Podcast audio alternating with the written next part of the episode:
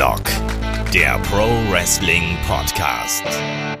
Ja, hallo und herzlich willkommen zu Headlock, dem Pro Wrestling Podcast und einem Family Special sozusagen. Wir sprechen heute über die Anoa'i-Familie. Wir erklären also die Bloodline für euch. Mein Name ist Olaf Bleich, ich bin euer Host. Bei mir ist der Markus Gronemann. Wunderschönen guten Tag, Markus. Ja, hallo. Äh, kannst mittlerweile auch Markus Maivia zu mir sagen oder, oder, oder Fatou oder sonst irgendwie. Äh, bin gespannt, ob wir all diese samoanischen Namen heute auch korrekt durchbringen. Ich bin auf jeden Fall irgendwo in den Fängen des Stammbaums gefangen mittlerweile, glaube ich. Ja, wir haben kräftig Ahnenforschung betrieben, um das hier ein bisschen aufzuklären, weil es gibt natürlich auch so einige, ich sag mal, Gerüchte, Falschmeldungen und so weiter und so fort, gerade was so die Familienzugehörigkeit angeht. Das ist nämlich bei den Anuahis gar nicht so einfach, gerade wenn man sich überlegt, da spielt noch so ein Faktor wie Blutsverwandtschaft mit rein, Blutsbrüderschaft natürlich und auch ganz viele andere Gerüchte, die da immer drumherum ranken. Deswegen haben wir auch zum Abschluss des Podcasts einen Abschnitt geplant mit, wer gehört denn jetzt wirklich dazu und bei wem ist das nicht so? Also da werden wir dann auch über die entfernten Verwandten sprechen und auch über die, über die immer mal wieder gerüchtet wird, dass sie Verwandte wären, die es aber de facto eigentlich nicht sind.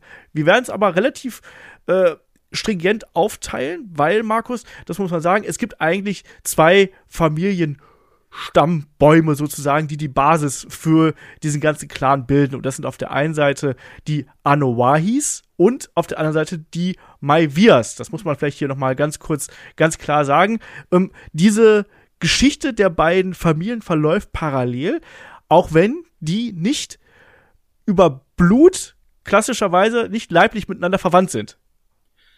Genau, also da äh, geht es eigentlich schon mal los. Also sozusagen das Wrestling in den ganzen Clan, nenne ich es mal gebracht, das hat tatsächlich der Wrestler, den wir als Großvater von, von The Rock, von Dwayne Johnson kennen, nämlich der High Chief Peter Maivia, so hieß er dann zumindest äh, gegen Ende seiner Karriere.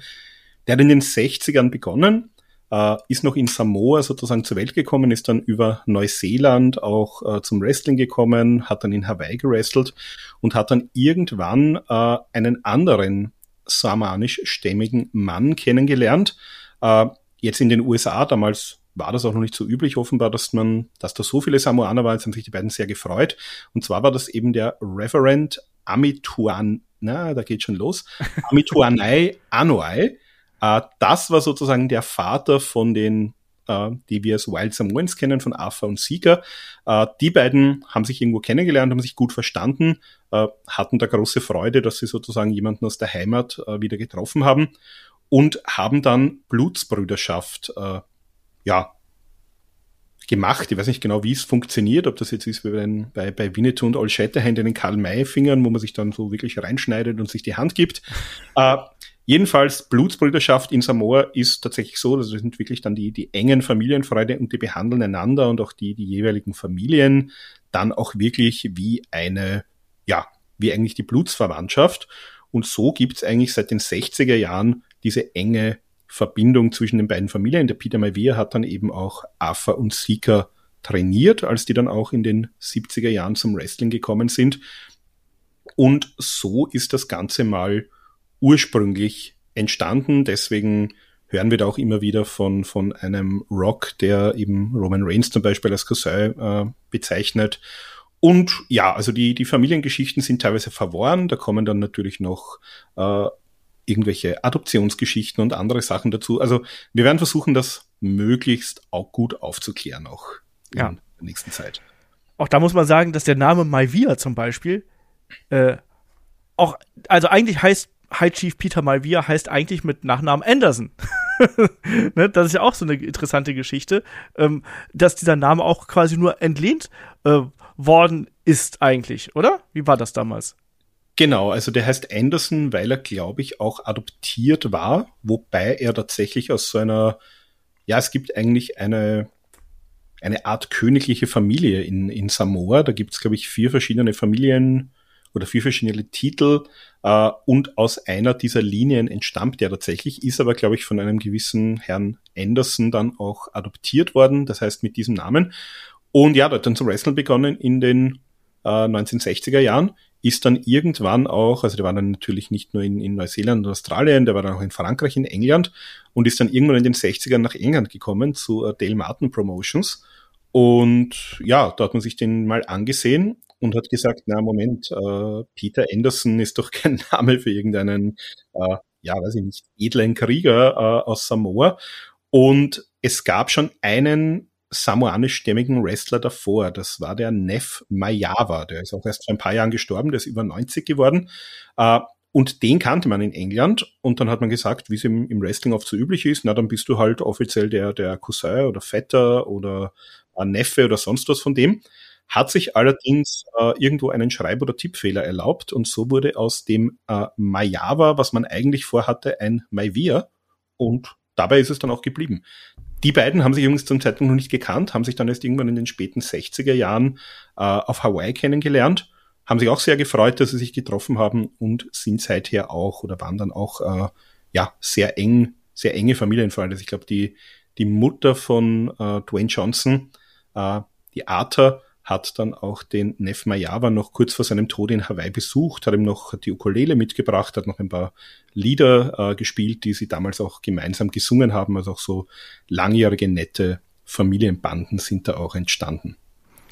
Ganz genau. Deswegen, ähm, kurioser Anfang, auch ein bisschen kompliziert, wenn man sich das so äh, vor Augen führt. Ich glaube, man muss erstmal sagen, ähm, die Familiendynastien beginnen hier eben mit dem Reverend, so nenne ich ihn einfach mal, der Anuahi-Clans und eben Peter Maivia. Das ist, glaube ich, schon mal so das Wichtige, was wir jetzt mal festhalten müssen. Ich will auch hier an der Stelle nochmal betonen, wir konzentrieren uns hier sehr, sehr stark auf die ähm, Wrestling-Persönlichkeiten. Das heißt, wir werden nicht alle Kinder aufzählen zum Beispiel, weil ich habe es Markus im Vorgespräch gesagt, wenn du die alle aufzählst mit ihren ähm, samoanischen Namen ähm, ist das so ein bisschen, als wenn man eine Betriebsanleitung durchlesen würde. Und ähm, das macht uns keinen Spaß vorzulesen, das macht euch keinen Spaß zuzuhören. Wir wollen hier die Geschichte ähm, dieser großen Dynastie nacherzählen, aber auf ähm, Basis des Wrestlings. Deswegen haben wir es gerade eben schon gesagt. Ähm, der High Chief Peter Malvier ist derjenige gewesen, der äh, das Wrestling quasi in die Anuai-Familie gebracht hat. Und wir bleiben auch erstmal bei der Anuai-Familie, Markus, und ähm, starten da nämlich dann wie gesagt, der, der Reverend damals hat nicht gewrestelt, aber seine Söhne haben ähm, gewrestelt und vor allem natürlich der äh, Affa, muss man hier sagen. Und der ist natürlich jemand, ähm, den haben wir alle auf dem Schirm und nicht nur unbedingt als Manager der Headshrinkers. Äh, ich glaube, die meisten von uns haben ihn aber so kennengelernt, dass ich auch mein Erstkontakt mit Affa war damals, glaube ich, 1992, als die Headshrinkers in der WWF damals noch ihr Debüt gefeiert haben. Äh, habe dann auch erst später erfahren, dass der selbst mal Wrestler war ähm, genau, der ist 1942 geboren, damals noch in äh, Western Samoa, also das muss man auch sagen, Samoa ist sozusagen, da gibt's den Teil Western Samoa und American Samoa. Ähm, die sind, glaube ich, der, der American Samoa-Teil ist dann auch tatsächlich unter US-amerikanischer äh, Verwaltung. Also der ist auf jeden Fall noch wirklich auf der Insel in Samoa geboren. Die Familie ist dann 1959 äh, nach San Francisco in Kalifornien übersiedelt. Und ja, da war er 17 und der war mit Wrestling noch nichts, hat er noch nichts damit am Hut. Der ist mal zunächst zur US Navy gegangen für ein paar Jahre, äh, war dann Anfang der 70er sozusagen wieder da äh, und hat sich gedacht, möchte sein Geld mit was anderem verdienen, nämlich mit dem Wrestling. Und da hat er dann eben seinen Onkel Peter Maivia kontaktiert und wurde von dem und äh, Kurt von Steiger, das war auch kein Deutscher, das war ein Amerikaner mit diesem deutschen Wrestling-Gimmick, und wurde da trainiert und hat dann mal begonnen, äh, bisschen regional zu wresteln, hat dann auch seinen Bruder Sieger, zu dem kommen wir gleich, äh, der hat dann auch nach ein paar Jahren Gefallen am Wrestling gefunden, den hat er dann gleich mittrainiert. Und 1973 interessanterweise Connection zu einer anderen großen Wrestling-Family, äh, haben sie nämlich begonnen in Kanada bei Stampede Wrestling äh, anzutreten ja, waren dann natürlich in, in Hawaii, in diversen anderen. Äh, die NWA war ja damals noch groß, also NWA war ja sozusagen, das Wrestling war ja damals noch so in Territorialgebiete auf Bundesstaatenebene oder, oder regionaler Ebene aufgeteilt. Ähm, da waren sie mal ordentlich unterwegs und sind dann 1979 auch erstmals zur damals noch WWWF, also der Vorgängerorganisation der heutigen WWE gekommen. Äh, ja, haben dann insgesamt dreimal auch die Tag Team Titel dort gewonnen, sind gemanagt worden von Captain Lou Albano, den werden wir auch noch ein paar Mal hören heute. Und ja, gegen Ende 1984 kam dann auch schon der erste Sohn von Arthur, nämlich Samu, dazu. Der hat dann die Wild Samoans auch schon ein bisschen unterstützt, teilweise auch so äh, Sieger schon vertreten. Und ja, genau, dann waren sie zwischendurch noch ein bisschen äh, bei Jim Crockett Promotions in der WCW, beim Mid-South Wrestling, bei New Japan. Äh, und schließlich ist er dann 1992 gemeinsam mit den Headshrinkers wieder zurückgekommen. Ja, und äh, 1995 war der Run der Headshrinkers bei der WWF dann vorbei. Ähm, was macht man dann als älterer Wrestler, der nicht mehr selbst in den Ring steigen möchte? Ist ganz klar, man gründet eine eigene Promotion samt Wrestling-Schule. Ähm, das haben auch Afan Sieger getan. Das war da zunächst Top Rope Productions. Äh, dann die amerikanische WXW, nämlich äh, World Extreme Wrestling, also nicht zu verwechseln mit, mit unserer WXW hier in Deutschland. Ähm, ja, und ab 1996 haben die dann dort Wrestler ausgebildet, natürlich bevorzugt auch aus der eigenen Familie, aber auch so Leute wie Batista haben dort ihre ersten Bumps genommen, Billy Kidman, Canyon und auch äh, David Starr, den wir auch lange Zeit in Deutschland gesehen haben, wurde dann 2007 auch in die WWE Hall of Fame aufgenommen und ja, hat uns mit seinen Nachkommen, von Samu haben wir gerade kurz gesprochen, auch nochmal eine ganze Menge Wrestler beschert. Ja, ganz genau. Aber bevor wir damit weitermachen, quasi mit der nächsten Generation, springen wir, glaube ich, noch mal ein ganz kurzes Stück zurück und gehen noch mal auf Sika ein, ähm, würde ich sagen. Ähm, geboren 1945 ähm, in American Samoa, dann äh, ab nach San Francisco. Und auch der war in der Marine, in der US-Handelsmarine allerdings bis 1969. Und äh, natürlich dann überschneiden sich die Wege hier, ganz klar, ne, muss man, muss man an der Stelle sagen. Also, ähm, die gemeinsame Zeit bei den Wild Bones mit seinem Bruder an der Seite, das ist was, das muss ich jetzt nicht nochmal erzählen. Das hat Markus gerade eben sehr, sehr schön gemacht. Er hat aber auch noch ähm, andere ähm, ja, Karrierewege quasi eingeschlagen. Also er war unter anderem dann auch äh, Mitte der 80er nochmal bei der WWF im Tag-Team mit ähm, Kamala unterwegs. Und äh, die hatten unter anderem sogar, oder er hatte sogar unter anderem ja auch ein, ein Titelmatch gegen Hogan damals gehabt, ähm, war in der Battle Royale äh, bei WrestleMania 4. Also man hat ihn da schon mal äh, gesehen. Und ja, Markus, also da überschneiden sich dann auch wieder die Wege. Die, die, die, die Trainingsschule wurde dann eben weiter aufgenommen und Afa und Sika als die Wild Samoans, das sind halt quasi die, ja, also die haben auch wirklich Talente hervorgebracht. Das muss man hier an der Stelle auch gerade nochmal äh, ganz klar sagen. Und sie haben eben auch vor allem das Wrestling sehr stark in die Familie gebracht und eben auch die, ähm, ja, die samoanischen Wurzeln in das Wrestling hineingebracht. Und ich glaube, dann kommen wir jetzt schon ähm, zu deren Kindern kommen, wenn ich mich nicht täusche, oder? Haben wir da noch in der, in der Dynastie noch jemanden, den man jetzt erwähnen müsste als Wrestler? Ich glaube nicht, oder? Als Wrestler nicht, das vielleicht sollte man kurz erwähnen, die, ähm, der Reverend ähm, Amitunai Anuai und seine Frau, äh, die übrigens, ich versuche den Namen jetzt ein einziges Mal auszusprechen, äh, Tovaleo Manania, glaube ich, hieß die. Ähm, die haben 1939 geheiratet, die hatten insgesamt elf Kinder. Ich habe anderswo auch was von 13 gelesen, aber von elf habe ich auch Infos gefunden. Insgesamt sieben äh, Söhne und vier Töchter. Und ähm, ja, also die ungefähr die Hälfte davon hat uns da die, die diversen äh, samanischen Wrestler, die wir heute kennen, auch dann beschert. Aber die einzigen aus dieser Generation, die aktiv gewrestelt haben, meines Wissens nach, waren tatsächlich Affa und Sika. Genau, dann können wir jetzt auch hier in, äh, ja, in die Folgen gehen quasi, weil in der darauffolgenden Generation, da waren es dann schon einige mehr. Und ich würde sagen, wir fangen da auch mit äh, Samu an. Äh, das, den Namen hast du ja gerade eben auch schon mal äh, genannt. Guter ist eigentlich Samula, ähm, 1963 ähm, geboren, 1981 ähm, in den Ring zum ersten Mal ähm, gestiegen, du hast es gesagt, äh, anfangs auch als Ersatz von Sika bei den Wild Simones unterwegs gewesen, ähm, später auch als, als Babyface unterwegs, auch sogar im Team mit Hulk Hogan in Japan, ähm, hat später in äh, Japan mit Tonga Kid gerasselt und dann sind wir jetzt an dem Punkt angelangt, da können wieder einige anknüpfen, das Samoan SWAT Team die hießen später die Headshrinkers, aber Samoan SWAT Team ist der ursprüngliche Name ähm, dieses Teams. Samu, Fatu haben ähm, in Puerto Rico bei der äh, World Wrestling Council, bei der WWC gerasselt. Dann später auch bei der WCCW, waren da dreimal Tag Team Champion, waren bei der AWA, ähm, New Japan, waren auch bei der WCW, wurden da unter anderem auch von Paul E. Dangerously, also Paul Heyman gemanagt, später auch von Sir Oliver Humperdinck. Und ja, jetzt, wenn wir Anfang der 90er gehen, da wird's dann schon ein bisschen spannender, noch spannender eigentlich, weil da haben wir natürlich dann auch schon wieder äh, den, den nächsten bekannten Namen und das ist der Great Kokina. Haben wir auch schon mal bei den Yokozuna Podcast gehört hat, der weiß, ach, okay, den kennen wir.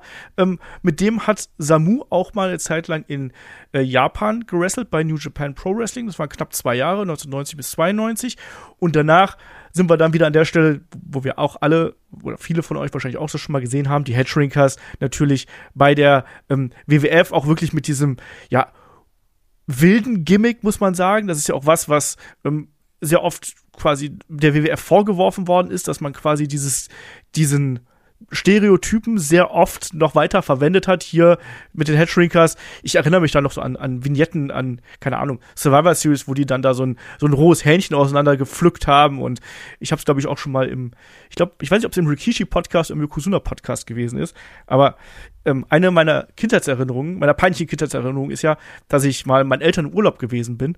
Und dann wollte ich ich weiß gar nicht, ich glaube, es war, es könnte sogar die Survivor Series oder SummerSlam wahrscheinlich war es eher äh, gewesen sein. Und ähm, da, da, da was wollte ich unbedingt gucken und da waren eben die Headshrinkers dabei. Und äh, meine Eltern waren keine Wrestling-Fans oder sonst irgendwas. Die waren eher immer dagegen. Und ähm, natürlich, was machen die Headshrinkers? Machen halt irgendwelchen ekligen, widerlichen Scheißkram mit irgendwelchen Nahrungsmitteln. Und meine Eltern denken so, nein, sowas, dass du sowas anguckst, das kann ja wohl echt nicht wahr sein. So ein Schund und ich weiß nicht was. Naja. Ähm, kleine, kleine persönlicher äh, Side Note hier. Ähm, äh, Samu leider, äh, was so die Gesundheit angeht, nicht ganz so äh, gesegnet wie auch gerade in den äh, Rikishi oder wie, wie in Fatu, äh, war jemand, der jetzt nicht so ewig lang mehr gewrestelt hat. Ähm, auch 94 ähm, aus bei der äh, WWE, bei den Headshrinkers, ähm, aufgrund seiner Verletzungsgeschichte. Und der wurde ja damals durch Sioni ersetzt, also durch den Barbarian. Und Markus, hast du eigentlich auch damals gedacht, dass der Barbarian auch dazu gehört? Zu den Clan? Ja, also damals war das einfach ein neuer samoanischer Bruder, Cousin, sonst was.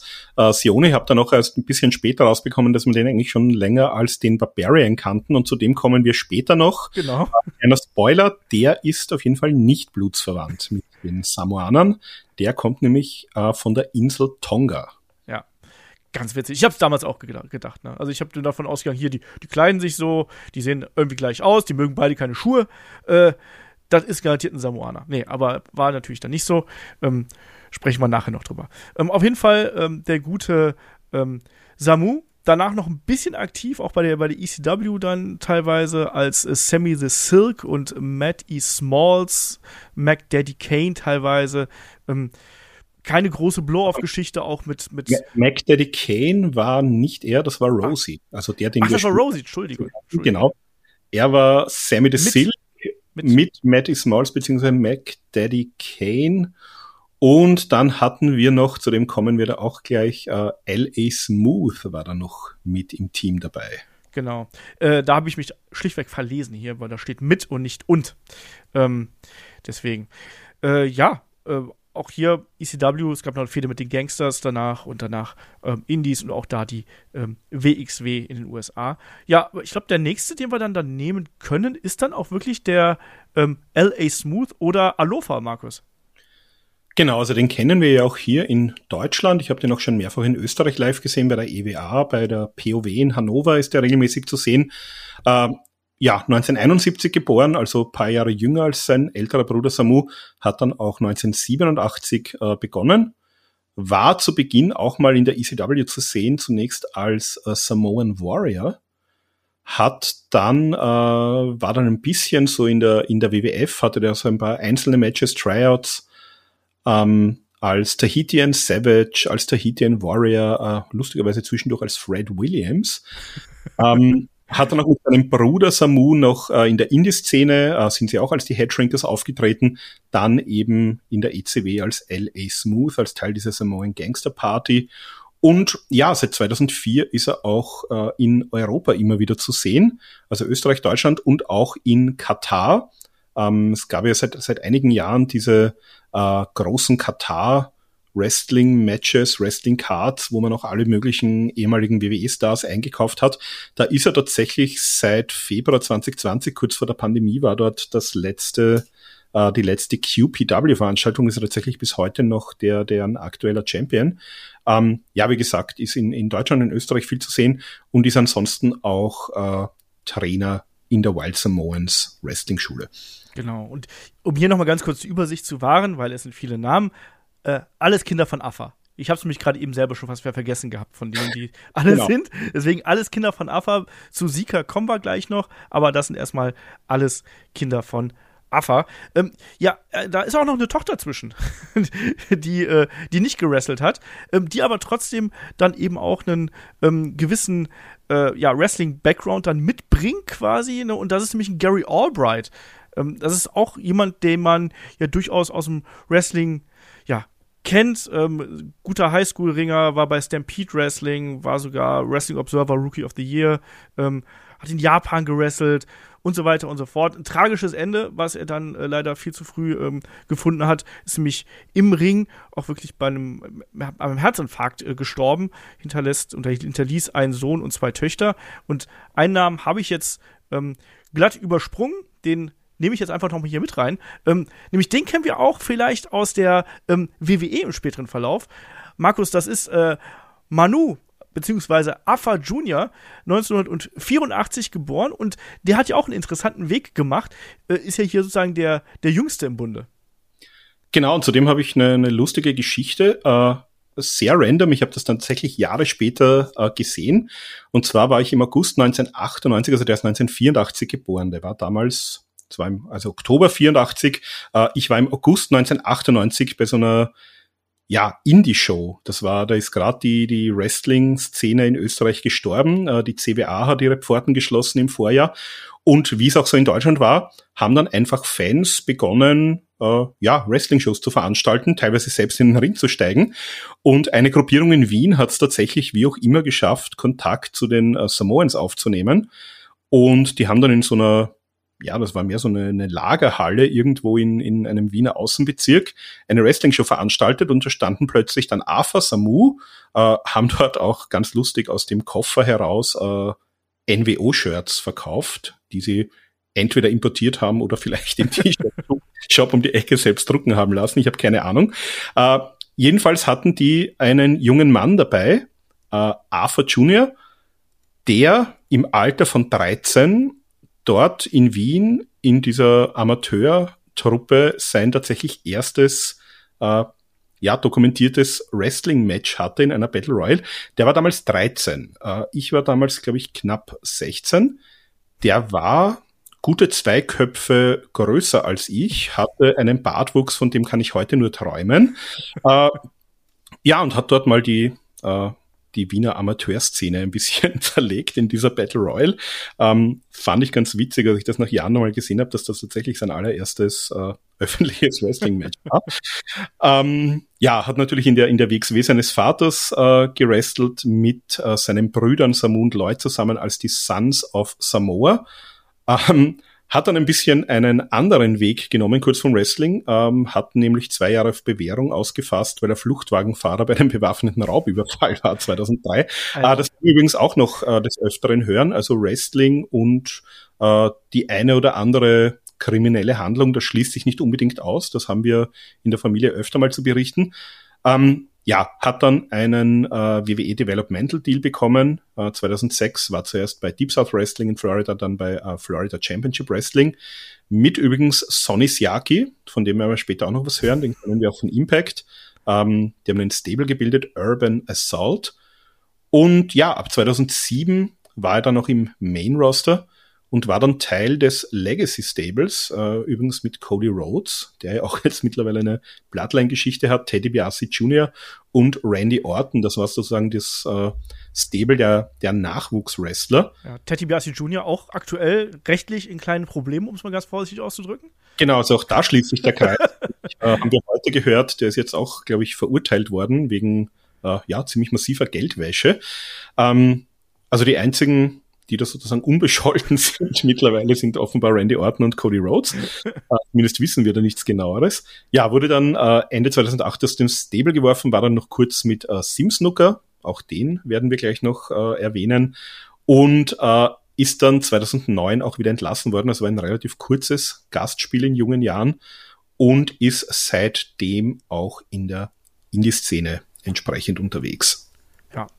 So, damit haben wir jetzt erstmal den Familienzweig von Affa. Nicht, nicht ganz. Wir haben vorhin jemanden vergessen, nämlich den Sohn von Samu haben wir ausgelassen. Also die dritte stimmt. Generation mittlerweile. Ja, stimmt. Den sollten wir noch mitnehmen. Den Lance Anuahi. Genau, der ist 1992 geboren, also der ist jetzt knapp über 30 und den kann man derzeit sehen ähm, bei MLW. Also der hatte auch ein paar WWE-Tryouts äh, vor ein paar Jahren, ähm, ist jetzt aber fester Bestandteil des MLW-Rosters, äh, hat dort mit seinem Vater gemeinsam auch äh, gerestelt zu Beginn und hat jetzt mit seinem, äh, puh, mit den äh, Familienverhältnissen durch ein bisschen schwer. Ich nehme mal an, das ist irgendeine Art von Cousin, nämlich Jacob Fatou, äh, hat er das Samoan SWAT-Team von seinem Vater wieder auflesen lassen. Und da gibt es noch einen dritten im Bunde, der allerdings nicht verwandt ist, der aber auch äh, Wurzeln aus Tonga hat, nämlich Juicy Finau. Also die beiden, äh, die drei, bilden dort den Stable und der Lance Anoe mit Juicy Finau ist derzeit auch aktueller MLW Tag Team Champion. Somit hätten wir jetzt den Afferzweig mal abgearbeitet. Ja. Ähm, und dann machen wir weiter mit dem äh, Sika-Zweig, weil auch da natürlich einige interessante Namen dabei ist. Einer ist auch gerade schon gefallen. Ähm, Rosie natürlich, bürgerlicher Name Matthew. also weiß nicht, was besser ist, Matthew oder Rosie, aber egal. Ähm, ein, äh, Quatsch, 1970 äh, geboren, der leider auch schon verstorben, muss man hier auch an der Stelle sagen, der 2017 verstorben, also gerade mal 47 Jahre alt äh, geworden. Hat angefangen zu wresteln 1995. Äh, erstmal lange Zeit in Indies unterwegs, so knapp äh, sechs Jahre. Natürlich auch bei der, bei der WXW seines, seines Vaters äh, hier unterwegs oder seines Vaters und seines Onkels. Ähm, war dann bei der ECW, bei der, das Teil der Simone Gangster Party, als, wie ich es gerade falsch genannt habe, als Mac Daddy Kane. Ähm, und äh, ja, hat da eben mit, mit äh, dem Kollegen LA Smooth gerasselt.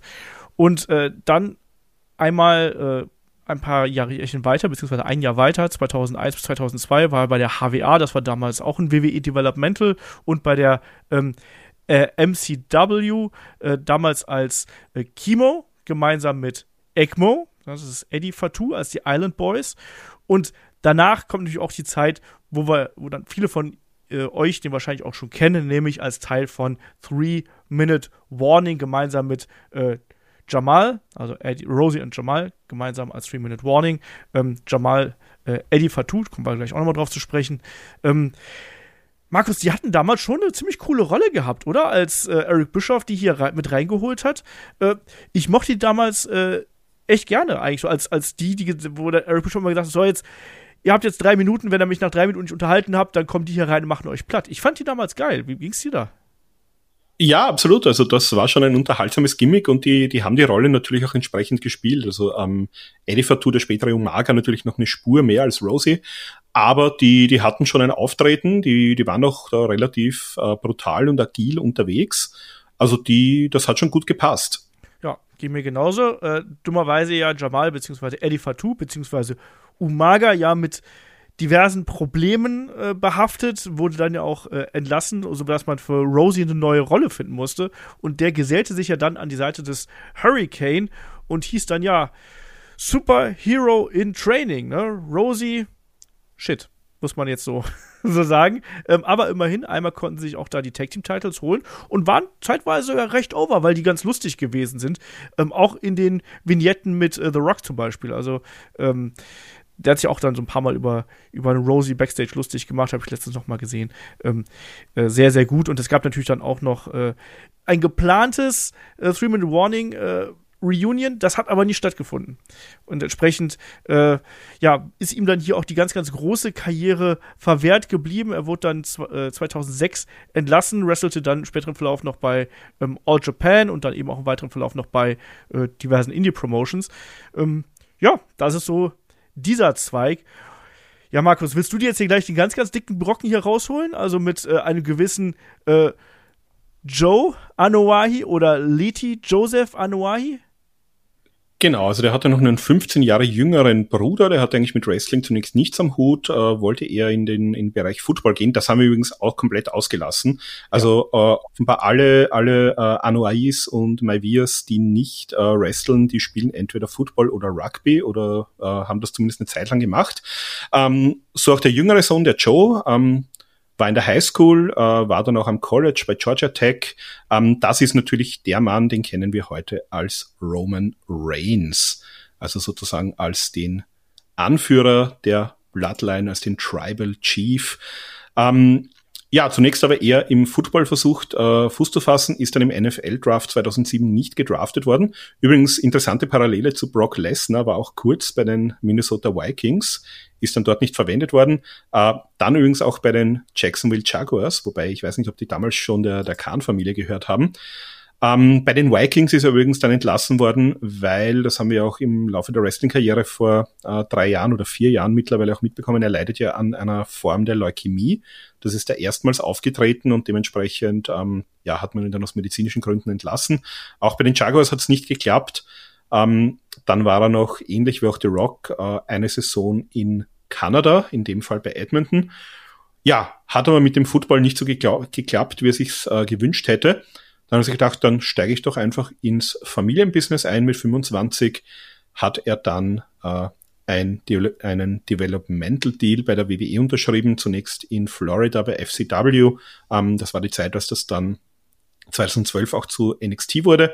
Ähm, unter dem Namen Leaky hatte damals auch schon mit äh, Seth Rollins und äh, John Moxley beziehungsweise Dean Ambrose zu tun. Und so sind die drei dann auch gemeinsam 2012 bei der WWE gestartet als The Shield bei der Survivor Series 2012 CM Punk aus der Patsche geholfen gegen Ryback. Ähm, ja, haben dann mal für ziemliches Chaos gesorgt, äh, die erste Zeit. Dann gab es einen Face-Turn kurz vor WrestleMania 30, eine Fehde mit äh, Evolution, also mit dem Stable rund um äh, Hunter. Dann hat äh, Rollins entsprechend den Turn durchgezogen ja, und dann gab es eigentlich ab dem Zeitpunkt immer wieder mal den Versuch, äh, Roman Reigns wirklich als das große Main Event Babyface äh, zu pushen und zwar wirklich zu pushen. Also teilweise ähm, ja, sind da Dinge passiert, die die Leute wollten den überhaupt nicht als als ihren Champion oder als den großen äh, das große Babyface äh, etablieren. Das war eigentlich ein ständiger Kampf, bis dann äh, leider seine Leukämieerkrankung 2019 wieder aufgetreten ist äh, von der ist er dann erfolgreich zurückgekehrt und dann war es sozusagen äh, natürlich mit dieser Geschichte doch das große Babyface.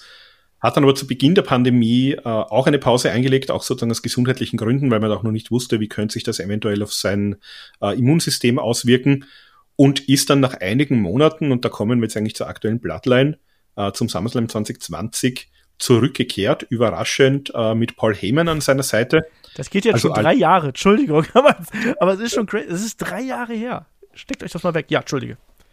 Ja, also da auch wieder die Parallele. Paul Heyman, haben wir vorhin gehört, hat schon äh, sozusagen die äh, das so SWAT-Team in den 80ern gemanagt. Also hat auch eine sehr lange äh, familiäre Geschichte mit den Samoanern ja, hat dann den äh, Universal-Teil gewonnen vom Fiend und Braun Strowman, hat dann auch von Brock Lesnar den WWE-Titel gewonnen, hat sie sozusagen dann vereinigt, äh, die Bloodline gegründet, äh, 2021 mit den Usos, mittlerweile auch mit Solo Sikoa, die werden wir auch gleich dann noch besprechen.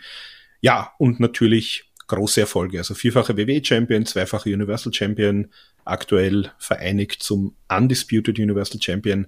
Äh, Tag Team Champion mit Seth Rollins war, Intercontinental Champion war er, US Champion war er. Ähm, hat übrigens auch schon, also die, die Bloodline äh, muss auch keine Angst haben. Äh, wir haben jetzt ein paar Mal die Kinder ausgelassen, also fast alle, von denen wir gesprochen haben, haben auch Kinder oder auch die verstorben sind, Kinder hinterlassen. Ähm, Roman Reigns hat mittlerweile fünf Kinder, nämlich eine Tochter und vier Söhne, wobei das sind zweimal Zwillinge.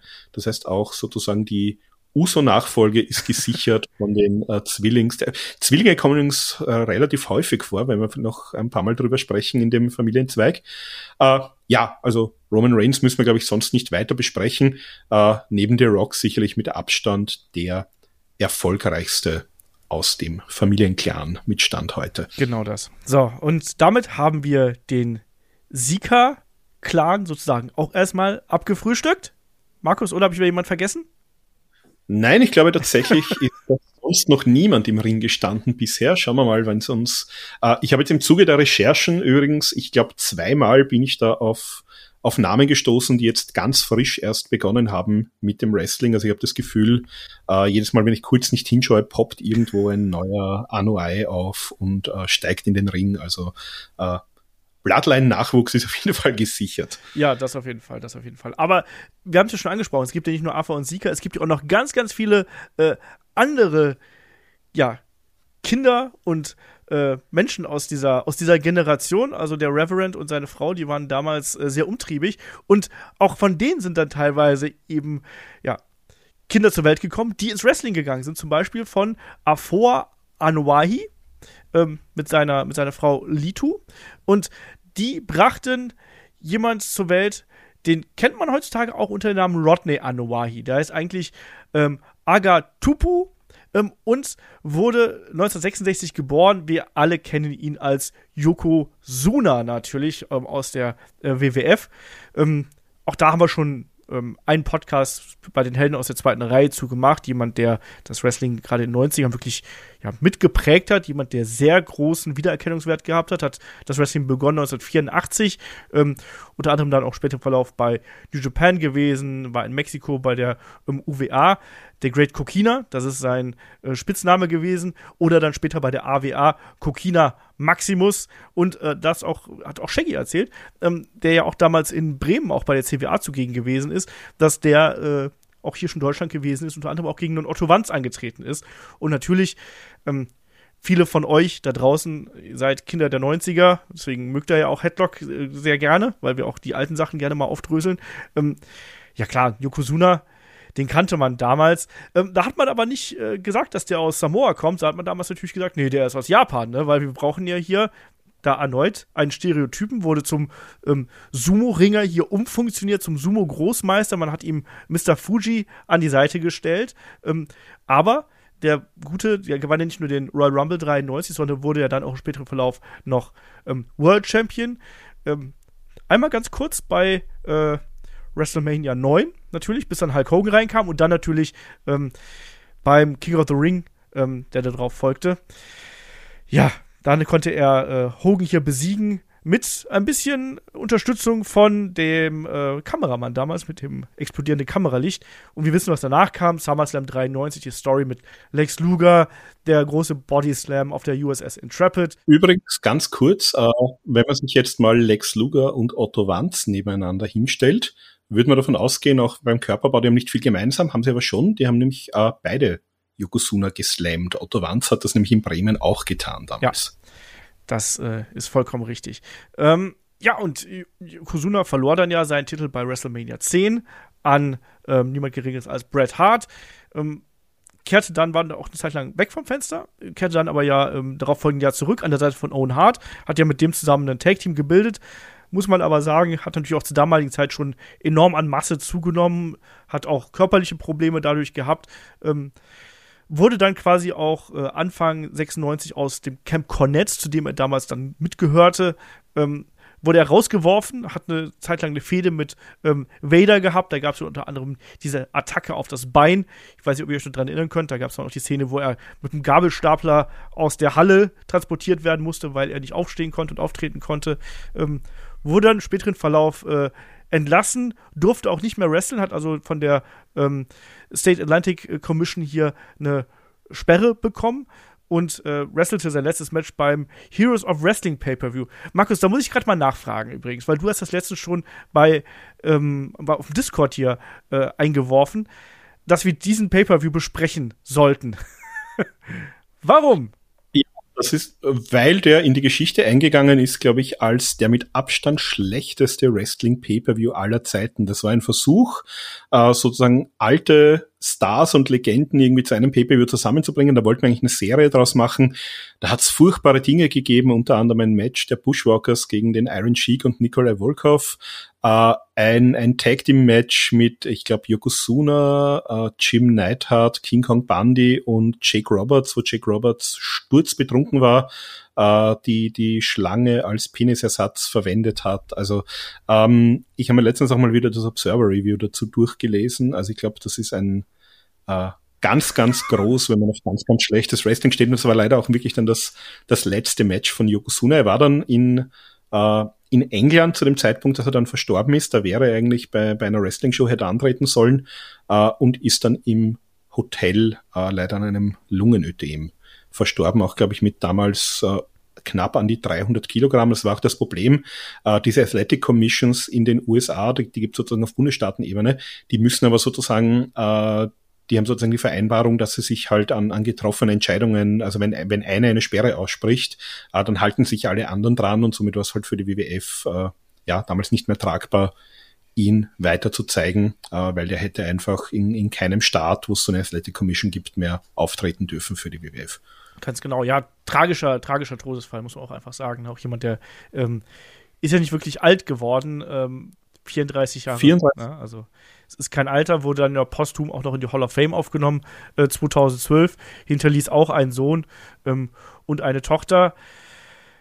Ja, also auch da, aber jemand, der im Gedächtnis geblieben ist, das muss man ja auch ganz klar sagen. Ne? Dafür, dass der quasi nur vier Jahre bei der WWF gewesen ist, hat er einen riesen Fußabdruck mit einem großen Banzai hinten dran äh, hinterlassen.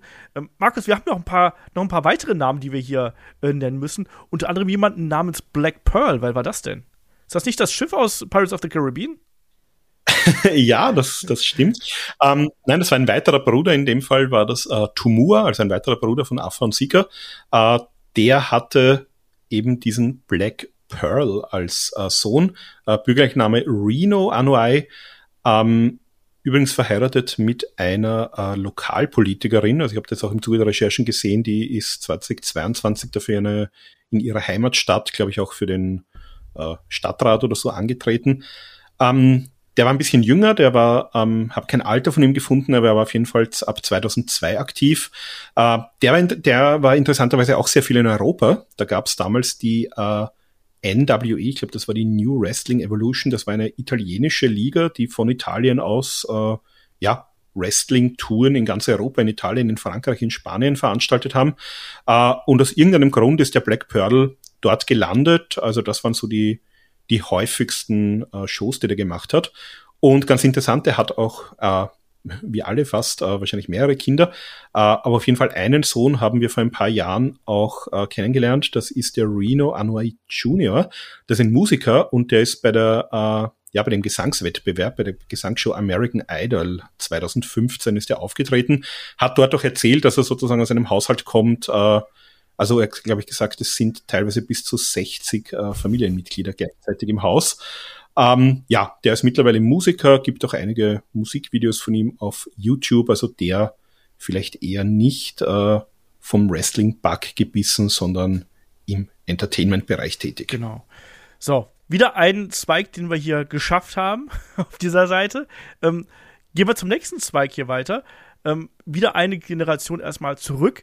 Wer hat da wo, wann, wie Babys gemacht? Das waren damals ähm, nämlich Elevera Anuahi, kurz Vera, und äh, zusammen mit, oh je, ähm, Sag, soll ich einfach nur, soll ich einfach nur äh, Volau sagen? Das Solofa?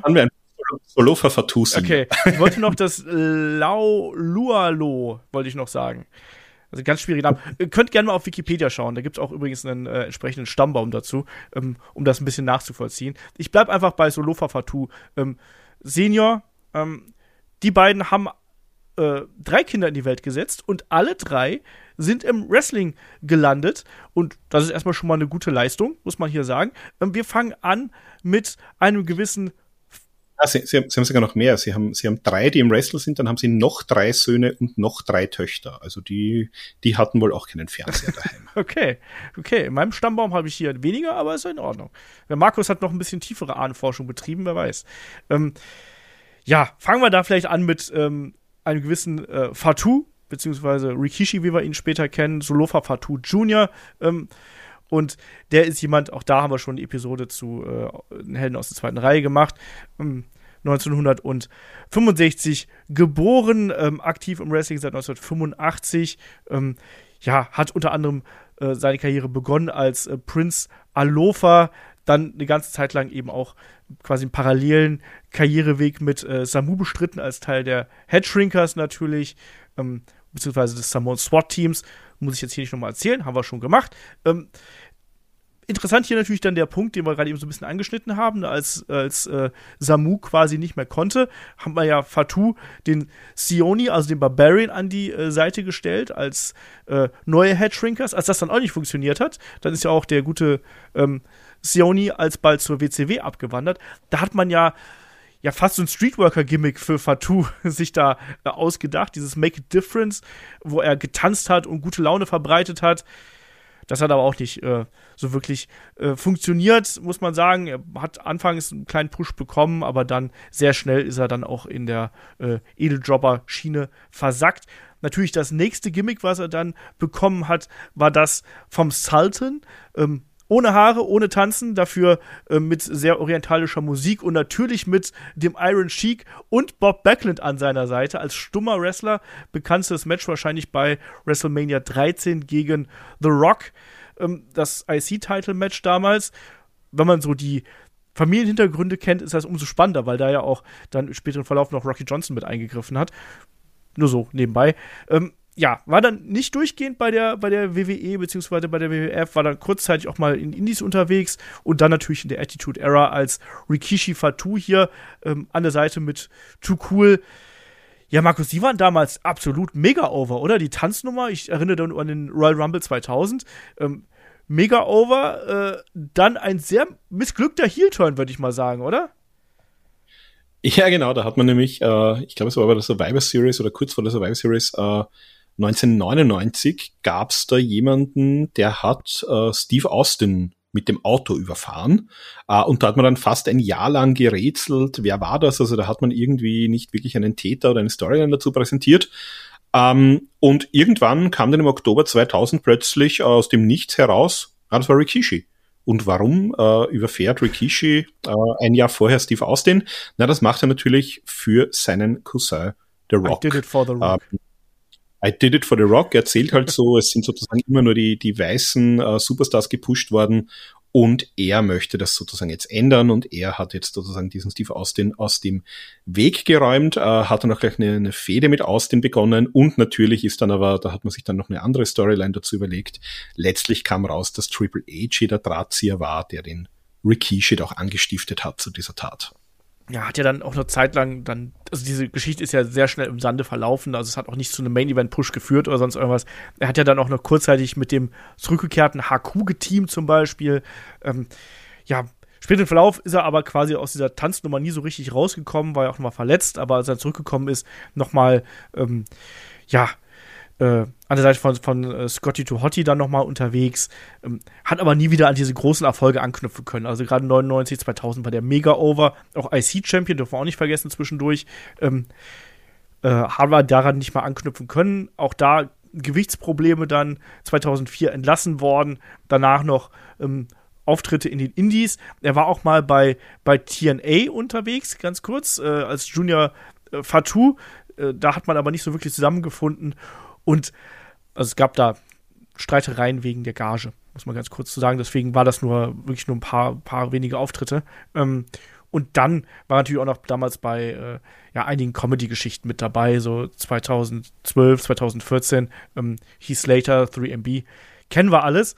Ähm, aber auch jemand, der, der, wie gesagt, sehr, sehr wichtig gewesen ist, sowohl im Tag-Team als auch im Einzelbereich, sehr over gewesen ist. Also, ich werde nie die Szene vergessen, wie er damals äh, gegen Val Venus zum Beispiel vom Käfig runtergesprungen ist, auch im Six-Man Hell in a Cell damals äh, vom Undertaker runtergeworfen worden ist auf diese Ladefläche von dem Truck, der da stand. Also schon jemand, der gerade in der Attitude Era ein durchaus wichtiger und vielleicht auch hier und da ein bisschen übersehener ähm, Wrestler gewesen ist.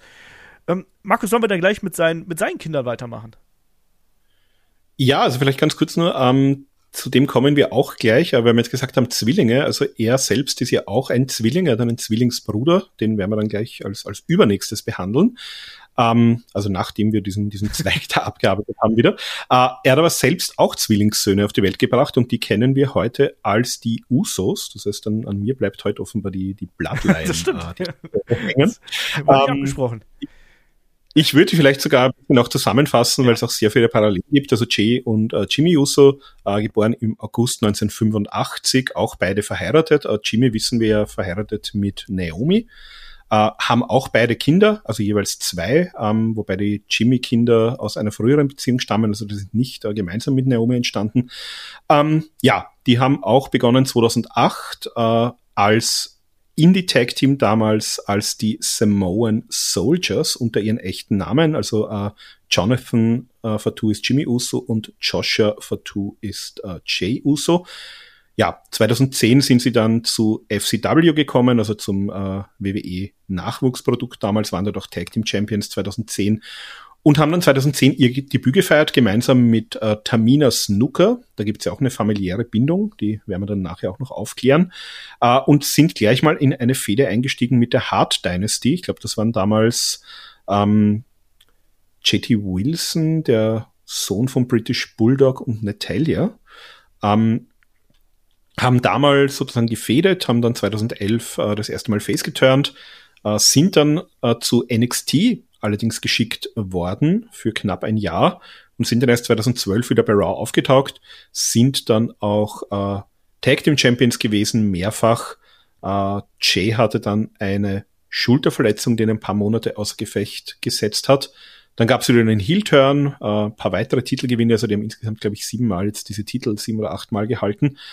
Ähm, dann gab es eine Fehde mit dem New Day, wo wieder ein, ein Face-Turn äh, gestartet ist. Das sind, glaube ich, insgesamt fünf oder sechs Mal auch geturnt in den letzten Jahren. Waren immer ein, ein sehr, sehr gutes Team, sehr unterhaltsam, aber haben nie so diesen ganz, ganz großen Durchbruch jetzt als, als Charaktere geschafft. Darf ich da ganz kurz einsteigen? Dies, ganz kurz. Ähm, ja, genau. Die hatten ja schon so einige Evolutionssprünge auch in ihrer äh, Entwicklung. Auch was, was den Look und was diesen, ähm, was das alles angeht. Ne? Klar, sie waren am Anfang, waren sie halt diese, ähm, ne, die, die Usos eben, dann haben sie ja irgendwann diesen Kriegstanz mit dazu bekommen und mehr Facepaint. Das hat am Anfang auch ganz gut funktioniert.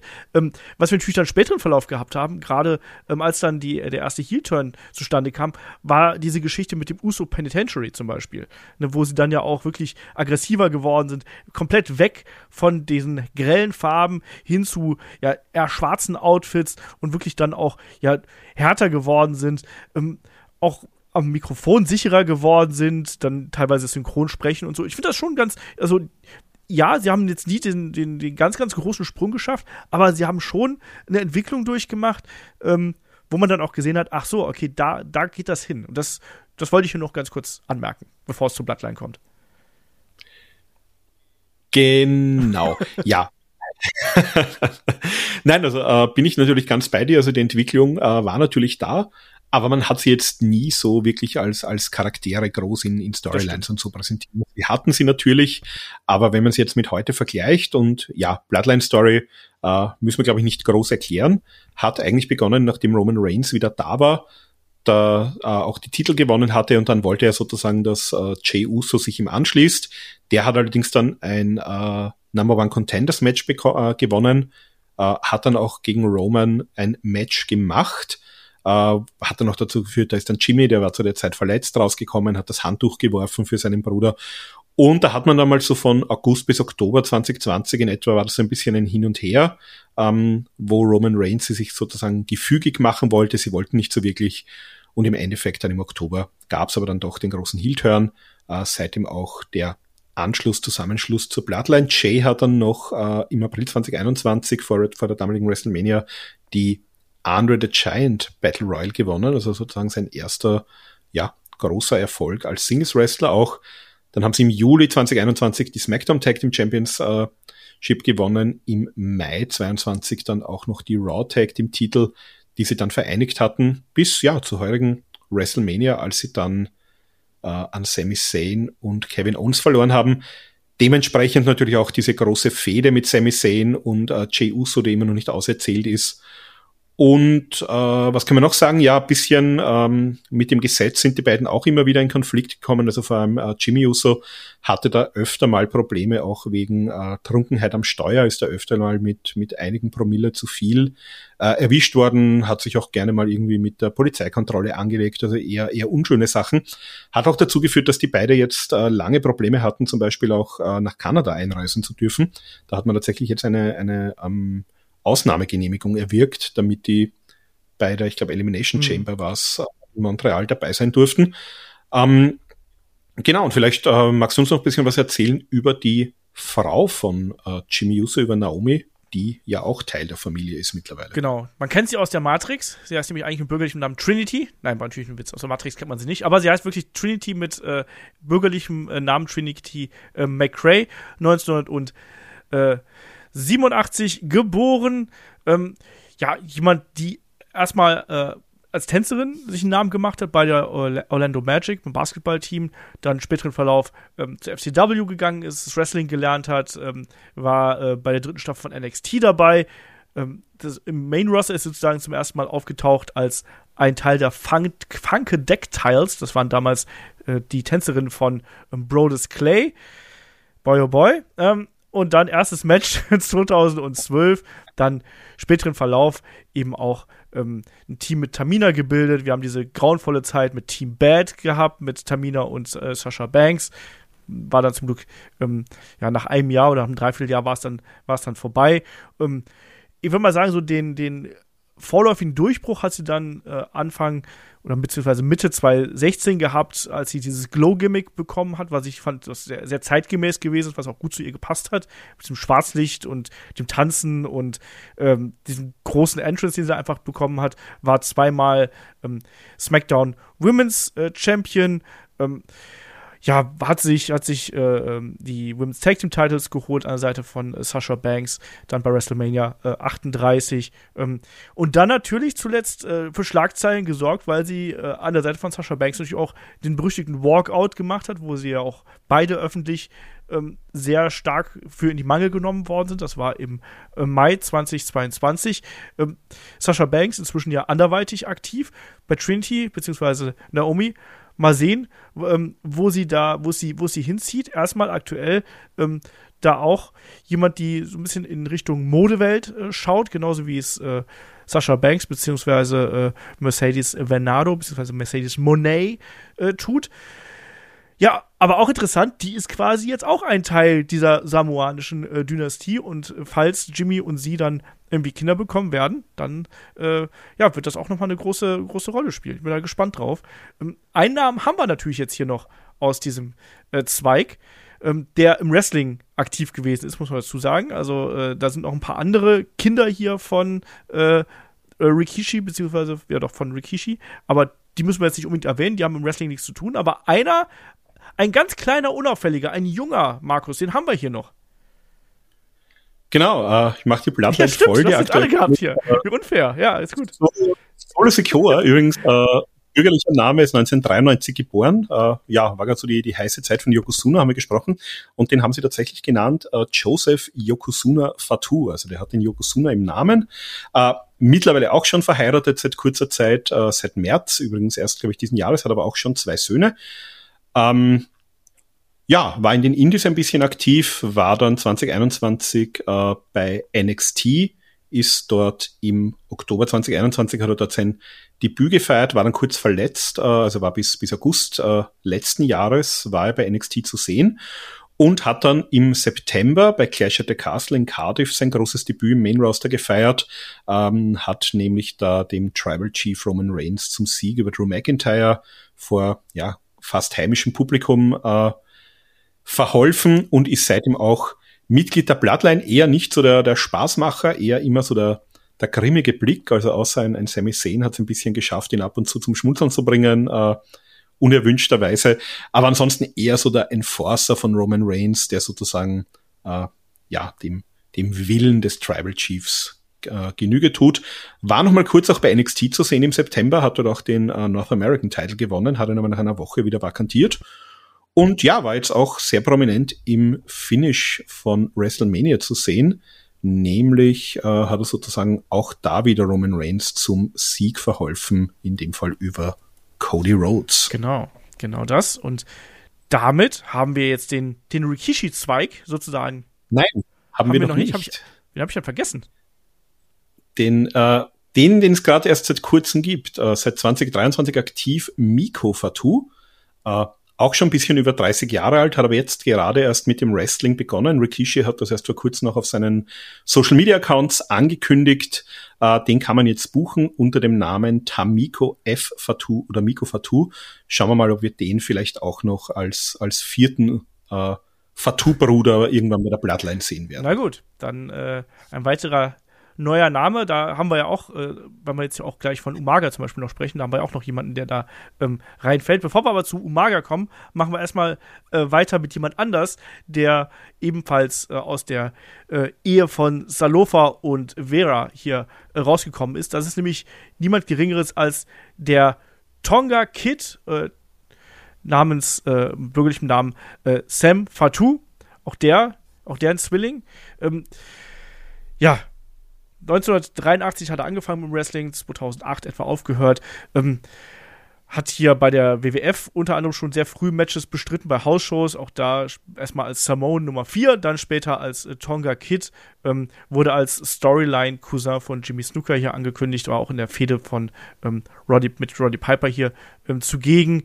Späteren Verlauf in der NWA SECW äh, mit, Tommy, äh, mit Johnny Rich hier im Team äh, in der Red Patrol weiter dann NWA, AWA, hat sogar mal äh, im Film Highlander hier mit dabei, mit dabei gewesen, hat da nur eine kleine Rolle gehabt, auch im Film Body Slam ähm, und dann späteren Verlauf dann eben, ähm, wenn wir dann in die Mitte der 80er gehen, also 86 bis 88, Teil der Islanders hier ähm, an der Seite von äh, Haku, King äh, Tonga ähm, als Tonga Kid, ähm, später dann auch als Haku und äh, Tama mit Bobby Hine als Manager.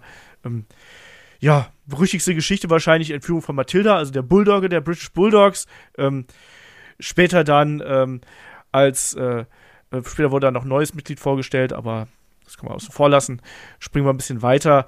Ähm, 89 dann nochmal bei der, wieder bei der WWC in Puerto Rico, später dann NWA, WCW, ähm, auch teilweise mit äh, Fatou an der Seite als Samoan Savage oder auch als ähm, ja, Savage als Wild Samoans, Samoan SWAT Team, was auch immer, den Namen kennen wir.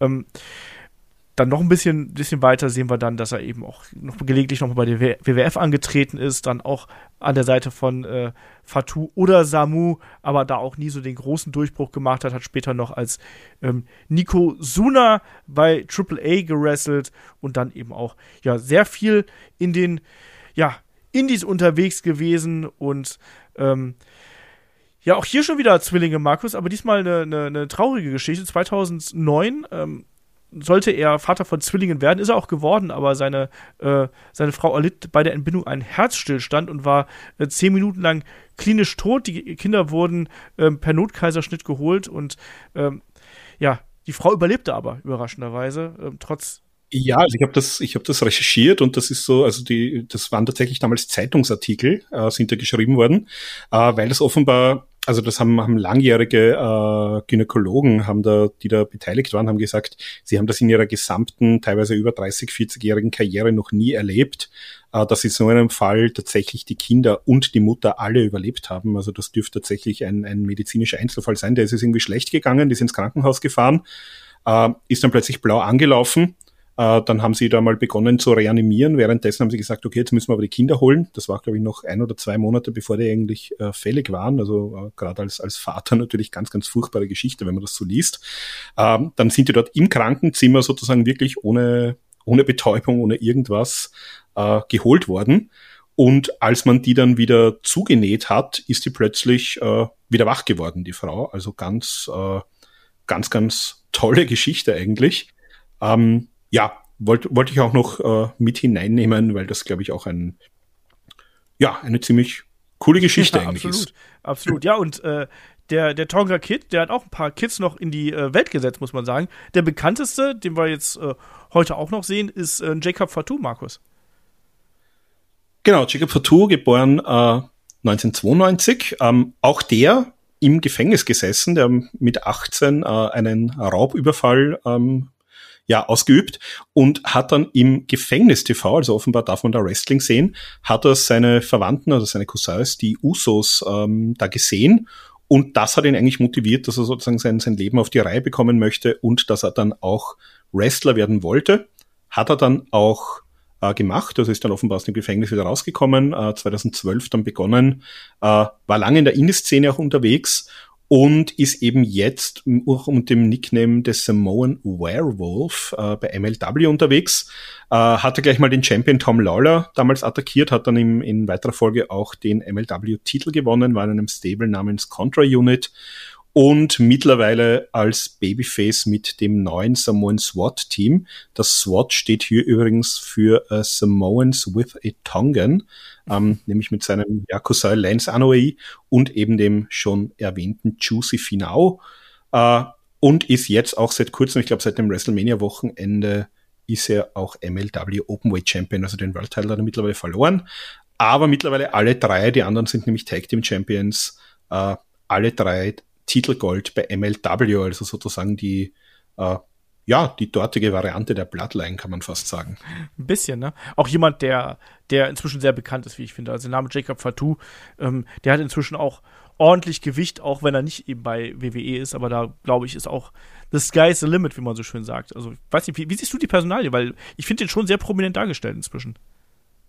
Ja, also ich könnte mir, also wenn du mich jetzt so fragst, wer von den Leuten, äh, von denen wir jetzt reden, ist so am ehesten jemand, den ich mir bei der WWE vorstellen kann, auch vielleicht in der Bloodline Story, dann wäre der Jacob Fatou wahrscheinlich da ganz oben auf meiner Liste. Also auch trotz des Gewichts ein, ein toller Highflyer, ein, ein super Worker. Äh, hat übrigens auch schon, also würde ihm vielleicht nicht schlecht tun, sein, sein fett dotierter äh, WWE-Vertrag hat nämlich mittlerweile auch schon sechs Kinder daheim. Also die, äh, ja, die, die haben alle offenbar ein, ein Hobby oder, oder gerne eine große Familie. Und ja, diese ganzen hungrigen Mäuler wollen natürlich auch gestopft werden. Also da kann man ihm nur alles Gute wünschen, dass es mit dem Wrestling auch noch lange äh, und hoffentlich mit guter Gage weitergeht. Genau, weiteres, weiteres äh, Kind hier vom Tongan Kid haben wir noch, äh, Journey Fatou.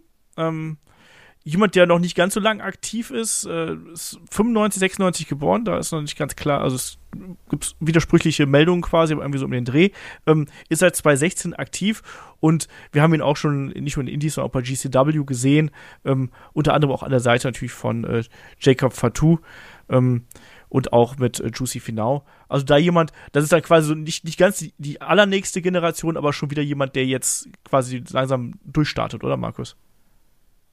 Genau, würde ich so sagen, ja. So, jetzt traue ich mich wieder nicht zu fragen, aber ich glaube, wir haben jetzt die, äh, diesen Zweig, also den Tonga Kid Zweig, haben wir jetzt besprochen. Richtig? Genau, dann richtig. Jetzt kommen wir sozusagen zum, zum dritten äh, Wrestling-Fatu der ersten Wrestler-Generation, wenn man so will. Ähm, ja, magst du uns da vielleicht was erzählen zu Umaga? Umaga, genau. Ich war gerade kurz am überlegen, wen ich jetzt vergessen hatte. Genau, Umaga ist natürlich dabei. Eddie Fatou äh, mit bürgerlichem Namen, geboren 1973, ähm, auch viel zu früh gestorben natürlich, mit äh, ja, 2009, also sprich nur äh, 36 Jahre alt geworden, war aktiv von 1995 bis ähm, 2009.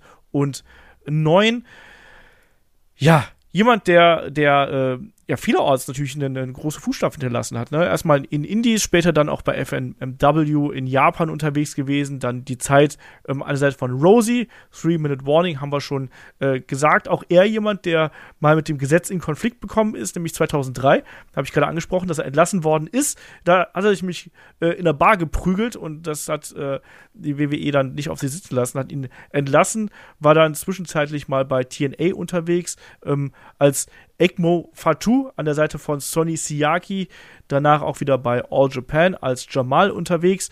Ähm, und dann ja gerepackaged worden sozusagen ähm, 2006 zu WWE mit ähm, dem Umaga-Charakter und auch einem neuen Manager an seiner Seite mit Armando Alejandro Estrada natürlich und ja, da waren große Fäden dabei, muss man hier sagen. Also gerade die Fäden zum Beispiel gegen John Cena, ähm, das, das ist durchaus was, was, an was sich Leute noch erinnern können. Das große Match zwischen den beiden beim Royal Rumble damals, ähm, das hat schon gepasst. Genauso natürlich auch, dass er der Repräsentant von Vince McMahon gewesen ist, damals bei WrestleMania beim Battle of the Billionaires gegen ähm, Donald Trump, also beziehungsweise er gegen äh, Bobby Lashley natürlich, Donald Trump gegen Vince McMahon. Ähm, ja, hat den, den IC-Title gewonnen, ähnlich wie es ähm, Rikishi natürlich auch getan hat. Ähm, Und äh, ja, was, was gab's noch? Er, er hat den Titel gegen Santino Morella wieder verloren. Er hat größere Fäden auch gegen den Triple H gehabt, ähm, auch gegen den CM Punk natürlich und ist dann aber im späteren Verlauf auch ähm, aufgrund ähm, ja, von ähm, Verstößen gegen die Wellness Policy, Drogentests und dann auch Verweigerung, dass er in Reha geht, ähm, ist er entlassen worden. 2009 dann nochmal bei der WWC unterwegs. Ähm, Fehde gegen äh, Mr. Anderson damals. Ähm, hätte wieder zurückkommen sollen, war zumindest angedacht. Dummerweise kam dann ja leider dieser plötzliche Todesfall ähm, der ganzen Geschichte zuvor. 2009 verstirbt er dann eben an zwei Herzinfarkten und ja, dann ist es das. Ne? Und bei ihm wurden unter anderem Schmerzmittel und äh, verschiedene Muskelentspannungsmittel im Kreislauf äh, gefunden. Bittere Kiste, also auch, ich weiß gar nicht, ich habe jetzt kleiner, kleiner Spoiler hier, wir werden demnächst die ähm, Abstimmung für die Helden aus der zweiten Reihe ähm, an den Start bringen. Und da wollen wir auch nochmal en Detail über die Karriere von Umaga sprechen, ein bisschen länger, als wir es jetzt hier tun. Aber Markus, auch jemand wie ein Umaga, der hätte auch längere Zeit äh, oben mitspielen können, oder? Also jemand, der, der, da stand eigentlich auch Champion groß oben drüber. Oder wie siehst du das? Ja, also der hat auf jeden Fall sehr, sehr viel Potenzial gehabt, war auch im Ring sehr gut. Also das kann man ja nicht immer über alle sagen aus der Familie. Äh, also der war wirklich, äh, ja, ausgesprochen gut im Ring. Äh, ich kann mich auch erinnern, mal bei einer WWE-Hausshow in Wien ähm, gab es ein Tag Team Match. Ich weiß jetzt, äh, gab es gar nicht mehr im Kopf, wer da dabei war. Ich glaube, auf der anderen Seite standen äh, Brian Kendrick und Paul London. Und ich weiß jetzt gar nicht mehr, wer sein Partner war. Ich kann mich nur erinnern, also als absolutes Heel-Team. Und aus irgendeinem Grund, jedes Mal, wenn der reingetaggt ist, äh, haben den die Leute abgefeiert. Also die wollten den auch tatsächlich äh, ja sehen. Und ich glaube, da, da hätten wir den ganz Großen vielleicht haben können. Also vielleicht sogar äh, ja, den, den erfolgreichsten nach Roman Reigns und The Rock vielleicht sogar. Aber werden wir halt so leider nicht erfahren wegen diesem tragischen, viel zu frühen Tod. Ja, ganz genau. Ja, auch der hat aber dann äh, trotz seines kurzen Lebens eigentlich dann äh, viele Kinder in die Welt gesetzt, nämlich vier. Und einer davon ist jetzt auch, äh, ja, aktiv im Wrestling-Geschäft, beziehungsweise er lernt das gerade. Das ist nämlich äh, Zilla Fatou. Ähm, der wurde geboren 1999 oder 2000. Auch da gibt es widersprüchliche Meinungen. Auch der hat schon ein bisschen, ja, Probleme mit dem Gesetz gehabt, ist aber jetzt jemand, auch dazu hatten wir jetzt letzte Frage im Podcast, ähm, wohin der, sein Weg führen wird. Ich bin mal gespannt. Ich habe bis jetzt nur einzelne Fotos von ihm gesehen. Der fängt jetzt gerade an ähm, warten wir mal ab, oder Markus? Genau, also der trainiert jetzt offenbar bei Booker T, bei Reality of Wrestling. Und ja, schauen wir mal. Also der hat auch in einem Interview gesagt, er, er möchte es halt nicht als Ausrede nehmen, aber er hat natürlich eine sehr schwere Kindheit gehabt. Die Familie war dann sehr arm, also ich weiß nicht, äh, das, das lese ich sehr, sehr oft. Also ich finde das auch irgendwie sehr interessant, äh, weil auf der einen Seite hört man halt sehr viel, dass, dass diese samoanischen Familien sehr gut ist. Dann hat man wahrscheinlich Leute in der Familie, die relativ gutes Geld sogar verdienen. Äh, und auf der anderen Seite gibt's aber dann auch natürlich äh, Leute, die finanziell sehr, sehr schlecht dastehen. Man sind natürlich jetzt auch eine, eine unglaubliche Anzahl von, von Leuten. Ähm, aber da gibt's offenbar auf der einen Seite wirklich die, die Erfolgreichen und auf der anderen Seite die, die dann natürlich ja, mit sehr, sehr wenig auskommen müssen. Und da dem gemeint, da ist halt auch auf die schiefe Bahn geraten, aber möchte halt sein Leben jetzt gerne äh, in den Griff bekommen und hat auch schon sehr große Töne gespuckt. Also er hat gemeint, so in einem Jahr möchte er da bei T's Liga auf jeden Fall Champion sein und dann ja, dann möchte er eigentlich gern zur WWE gehen und dort ein großer Star werden. Also schauen wir mal, was wir von dem noch so erzählen. Ähm, ja, und jetzt haben wir noch, da gibt's noch eine ganze Reihe von Namen, die auch in irgendeiner Form zumindest von dieser ersten oder beziehungsweise zweiten, also von dieser ganzen äh, Generation Alpha, Sika und Co., äh, sind das Neffen. Äh, das sind die, wo wir nicht genau herausgefunden haben, wie die Familienbande aussehen. Ähm, die haben das aber teilweise belegt und kann natürlich auch sein, dass die jeweils auf der, auf der Seite der jeweiligen Partner, also der, der Onkeln, Tanten, der Angeheirateten, dass die aus dieser äh, Richtung kommen. Äh, ich würde die paar Namen, die wir hier stehen haben, ganz mal kurz genau, durchgehen. Genau, durch. äh, den, den, bekanntesten, den wir vielleicht auch schon äh, öfter gesehen haben, das ist Sean Maluta, geboren 1988. Den haben wir gesehen im Cruiserweight Classic 2016. Seit 2004 aktiv, hat da in der ersten Runde verloren gegen Kota Ibushi, hatte dann noch ein paar äh, Dark Matches, Matches auch bei NXT und Tour 5 Live, war bei Evolve zu sehen und hatte auch in den letzten Jahren ein paar Matches bei AW, bei Dynamite und vor allem bei Dark. Dann gibt's den Artivalus Scanlan, äh, Wrestling-Name Arti. Der ist auch Schauspieler und Stuntman, hat auch bei der WXW gewrestelt, ähm, hatte ein Tag Team mit Aleki Lee, zu dem kommen wir später noch. Äh, hatte ein paar Matches bei Ring of Honor, bei Defy Wrestling, äh, bei EW, bei Dark und bei Dark Elevation. War letztes Jahr, meine ich, auch zu sehen, kurz mal in der Rolle von einem Sanitäter bei äh, der, der der Bloodline da nach einem Match rausgeholfen hat. Und das passt ganz gut, er ist nämlich Schauspieler und Stuntman, hat unter anderem in der aktuellen äh, Version von Magnum PI und äh, NCIS Hawaii mitgespielt, äh, hat jetzt noch eine kleine Rolle im nächsten Film von äh, Taika Waititi. Das heißt, der ist auch in, in Hollywood äh, ganz gut unterwegs. Ein anderer äh, Schauspieler, den es noch gibt in der Familie, ist Solo Siapo. Der hatte auch ein paar äh, WXW-Matches, auch ein paar kleinere Filmrollen. Äh, Tui the Samoan habe ich da noch stehen. Mausi Tuitele äh, ist der Adoptivsohn von Neff Mayava, also den haben wir ganz, ganz zu Beginn schon mal kurz gehört. Ähm, der ist aber auf der anderen Seite auch offenbar irgendwie ein Cousin von Samu, hat er mal gesagt, hatte auch äh, ab 2006 äh, Indie-Matches. Und vielleicht der, der prominenteste außerhalb des Wrestlings, das ist David Tour. Äh, das war oder ist immer noch, der ist 1972 geboren, äh, ist aber nicht mehr aktiv, ein Schwergewichtsboxer, auf dem man sehr, sehr große Stücke gehalten hat. Der ist in Neuseeland aufgewachsen, auch unter ganz armen Verhältnissen, hat mit 19 Jahren äh, bei den Olympischen Spielen in Barcelona die Bronzemedaille im Amateurboxen äh, gewonnen, war 1991 Amateur-Weltmeister, hatte 2000 sogar ein Match gegen Lennox Lewis und insgesamt in seiner Karriere äh, Profikämpfe 52 Siege, 5 Niederlagen. Äh, war bis zum 27. Kampf komplett ungeschlagen, äh, immer nur durch Punkte verloren. Das hat einen sehr, sehr harten Punch. Das haben wir ja von den äh, diversen Islanders immer wieder mal gehört, dass die sehr tough sind, sehr, sehr hart zuschlagen können. Und äh, ja, also der hat sozusagen nicht ins Wrestling verschlagen, sondern der hat sein Glück beim Boxen gesucht. Und damit kommen wir zum Maivir Familienzweig. Genau, das geht ein bisschen schneller. Das sind nicht ganz so viele, äh, die da gerade im Wrestling auch aktiv sind, aber auch ein paar interessante Namen. Natürlich, wir fangen wieder ganz unten an. Äh, High Chief Peter Maivia damals, ähm, geboren 1937, gestorben 1982, ähm, verheiratet mit Lia Maivia, ähm, mit vollem Namen hieß die damals äh, Ophelia Fuataga. Ähm, über Peter Maivia haben wir gerade schon ein bisschen was zum Namen gesagt. Ähm, Peter Malvier natürlich in seiner High Chief Rolle wirklich jemand, der, der auch auf äh, Samoa da Einfluss, Einfluss hat. Ähm, geboren in äh, American Samoa, gehört der Ali-I-Linie ähm, eigentlich an, ähm, einer der königlichen Familien des Landes.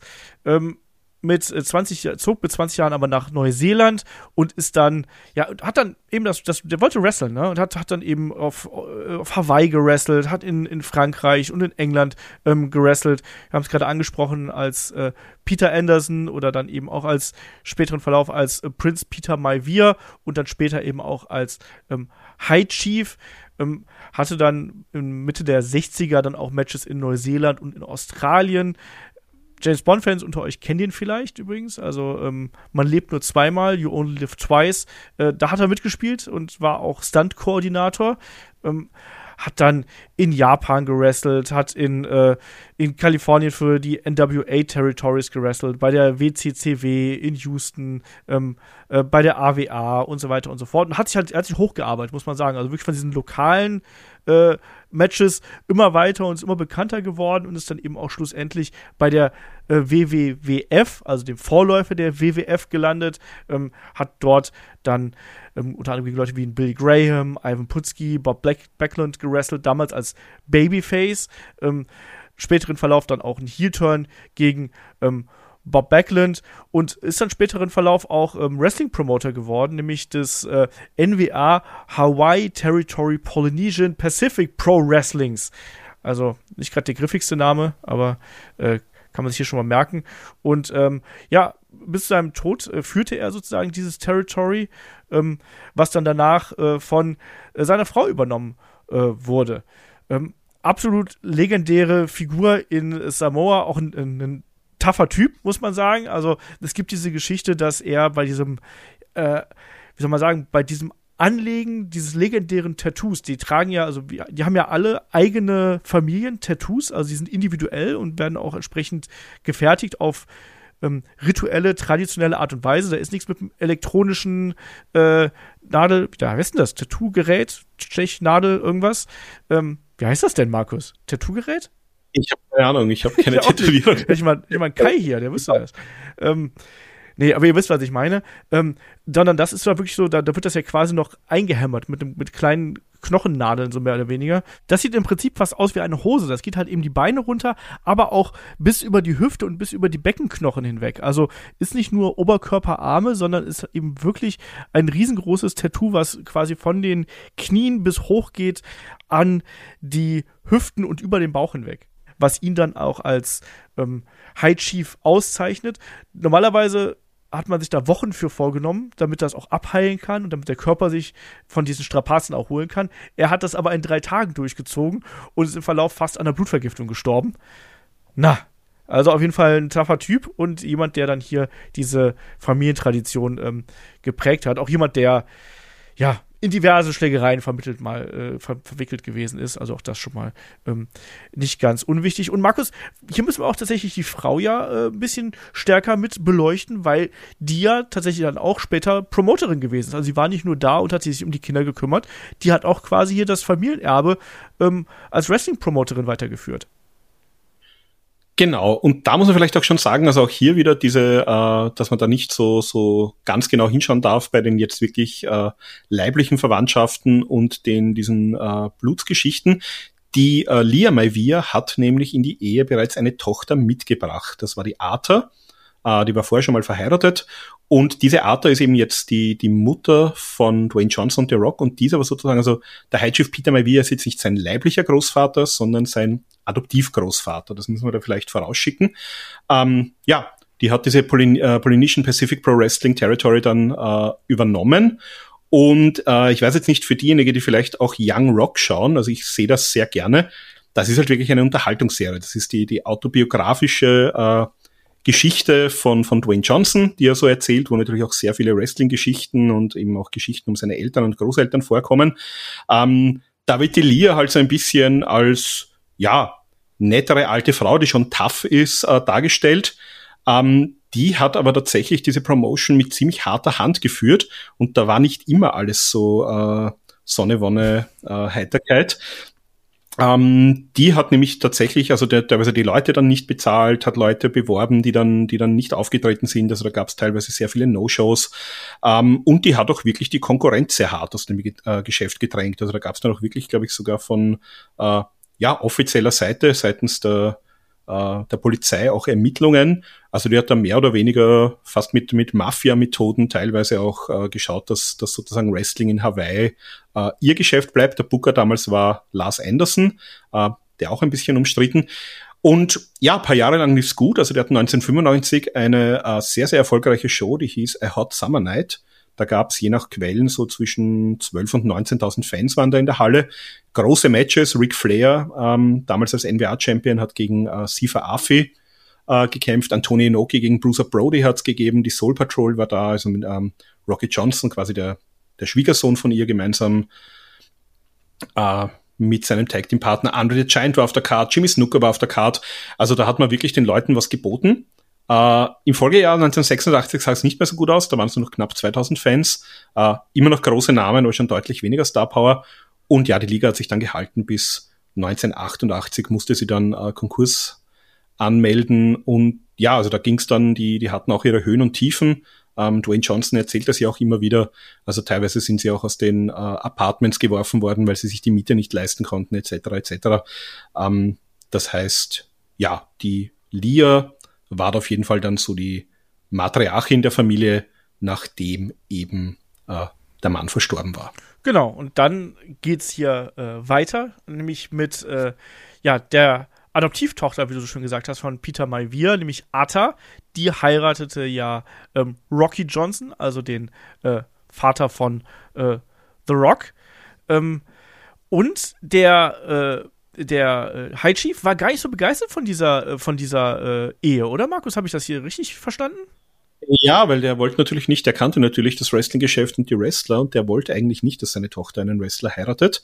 Äh, aber auch die, eine sehr windstarke Frau, hat sich da durchgesetzt und ja, hat letztlich den Rocky Johnson dann auch gegen den Willen ihres Vaters äh, geheiratet. Der Rocky Johnson übrigens war zu dem Zeitpunkt verheiratet, hatte auch schon zwei Kinder, hat sich aber offenbar so in die Art verguckt, äh, dass er sich da kurzerhand auch hat scheiden lassen, um sozusagen da auch eine aufrechte Ehe zu ermöglichen. Ja, der Rocky Johnson, der wusste eben auch schon, was er, was er wollte. Ähm, ja, Rocky Johnson geboren äh, 1944, verstorben 2020.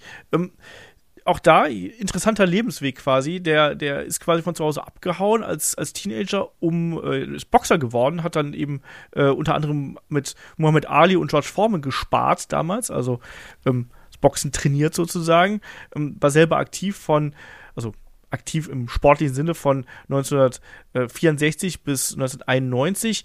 Ähm, und ja, wurde natürlich auch dann im späteren Verlauf trotz aller Querelen dann äh, von Peter Malvier trainiert, auch von Kurt von Steiger trainiert. Debüt, ich habe es gerade angesprochen, 1964.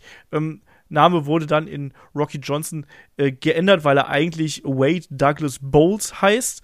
Nicht gerade der griffigste Name. Rocky Johnson passte da schon ein bisschen besser und er war ja durchaus jemand. hat den Namen noch sozusagen rechtlich ändern lassen. Das war dann auch wirklich sein bürgerlicher Name ab dem Zeitpunkt Rocky Johnson. Auch nicht schlecht. Auch nicht schlecht. Wie der Warrior quasi. genau. Naja, und, und Markus, da muss man vielleicht auch mal sagen, der war auch damals wirklich ein großer Name. Und wir sprechen hier von einer Zeit, wir sind jetzt hier in den, in den äh, Mitte der 60er, Anfang der 70er. Wir sind hier in einer Zeit, wo es nicht wirklich gewöhnlich ist, dass äh, schwarze Wrestler große Matches bekommen. Und der war ja wirklich jemand, der ja gut präsentiert worden ist äh, bei der NWA, hat große Matches bestritten. Das war damals nicht gang und gäbe. Das muss man hier wirklich noch mal so ganz klar attestieren, oder? Genau, ich meine, es kommt natürlich immer darauf an, wo in den USA du aufgetreten bist. Also gerade im, im Süden war es natürlich schwieriger. Äh, gerade in den 60ern, da hatten wir ja auch die, die großen äh, Bürgerrechtsbewegungen und so. Aber das war wirklich einer, der, der konnte sich da ganz gut durchsetzen. Natürlich äh, hat man den teilweise auch sehr stereotyp äh, präsentiert und ähm, also bei, bei Young Rock zum Beispiel gibt es eine Szene, wo er halt sagt so nein, ich möchte mich da nicht irgendwie als der, der melonenessende Schwarze präsentieren lassen. Äh, das ist natürlich alles ein bisschen romantisiert, also der ist da schon auch in solchen oder ähnlichen Rollen dann aufgetreten. Ähm, aber hatte eben sehr große Matches, also gerade gegen die damaligen NWA-Champions, das war zum Beispiel ein Dory Funk, das war ein Harley Race in den 70er Jahren, äh, war in Memphis auch aktiv, teilweise auch mit, mit Jerry Lawler in Fäden verwickelt, bei äh, Mid-Atlantic, also das war auch so dann eins der späteren WCW-Territories äh, und hat da gerade in diesen diversen äh, NWA-Ligen in den Regionalen hat er eine ganze Menge äh, Singles- und Tag-Team-Titel errungen, war unter anderem auch mehrfach Tag-Team-Champions, zum Beispiel mit einem äh, Pat Patterson, der auch eine große Rolle dann gespielt hat, auch in der äh, ein großer Förderer eigentlich war von seinem Sohn in späteren Jahren. Genau. Jetzt spielst du mir wieder den Ball zurück. Ich will doch The Rock machen, Mensch. Ähm. Ja, dann mach ich doch. Dann mache ich den Rocky Johnson fertig und dann. dann ich, will, ich will auch einen großen ja. kriegen hier. ähm, ja, äh, ist dann auch äh, 1982 dann erstmals wirklich zur WWF gekommen äh, hat gefädelt unter anderem mit Don Moraco, mit Greg Valentine, mit Buddy Rose, also mit großen Namen auch damals. Und äh, dann ein Tag-Team gebildet mit einem anderen, äh, damals äh, großen schwarzen Superstar Tony Atlas als äh, Soul Patrol. Also auch da sieht man schon ein bisschen, das ist natürlich auch so ein bisschen ein, ein stereotypes Gimmick natürlich. Äh, haben dann aber auch einmal die Tag Team Titel gewonnen 1983 und zwar von den Wild Samoans, also sozusagen damals schon eins der ersten, ja, interfamiliären Matches kann man eigentlich sagen.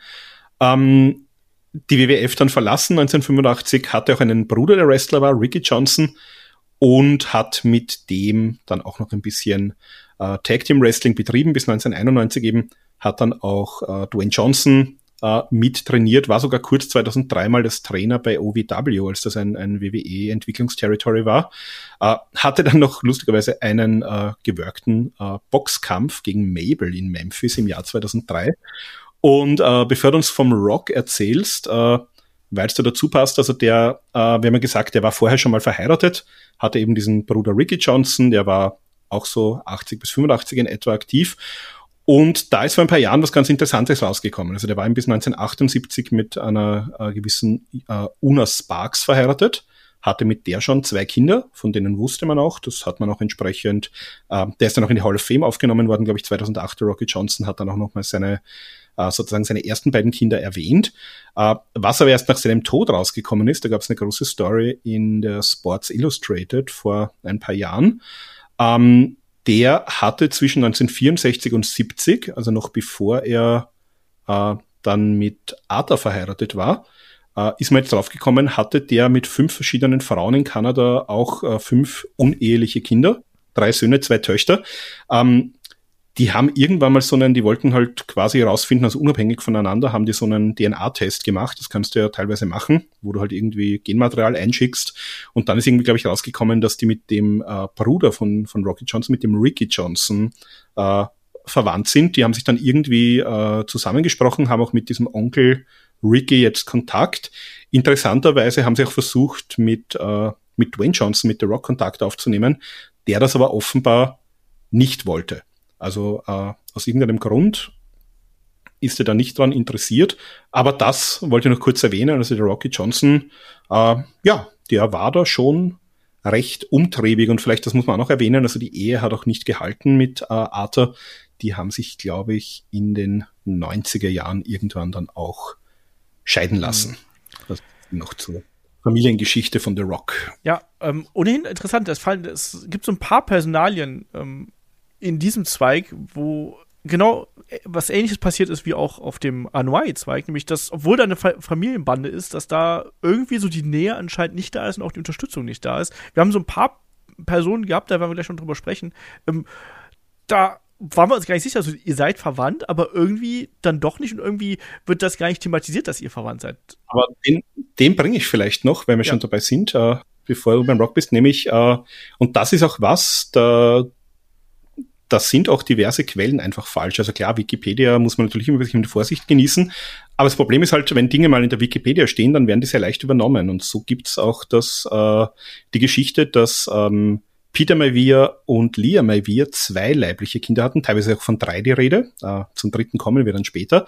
Aber da ist genannt ein gewisser Toa Maivia, äh, Geburtsname Letoa Fanene Maivia, geboren am 2. September 1980. Und das hat mich ein bisschen stutzig gemacht. Wir haben gedacht, okay, der ist acht Jahre jünger als The Rock. Ähm, da war Leah ähm, zu dem Zeitpunkt 49. Also wenn die mit 49 ein Kind bekommen hätte, äh, in den 80er Jahren, dann hätten wir das wahrscheinlich irgendwo mal mitbekommen. Das hätten wir, das, das hätten wir gehört. Ähm, das hätte Rock oder irgendjemand mal erwähnt, den hätten wir vielleicht bei Young Rock äh, mal irgendwie gesehen als, als kleinen Cousin oder sowas oder kleinen Onkel in dem Fall. Ähm, und da habe ich dann tatsächlich begonnen, oder wir beide mhm. eigentlich, ich habe geschrieben, habe ich gesagt, hast du von dem irgendwas gefunden? Mir kommt das alles ein bisschen spanisch vor mit diesen Quellen, die wir da äh, so finden.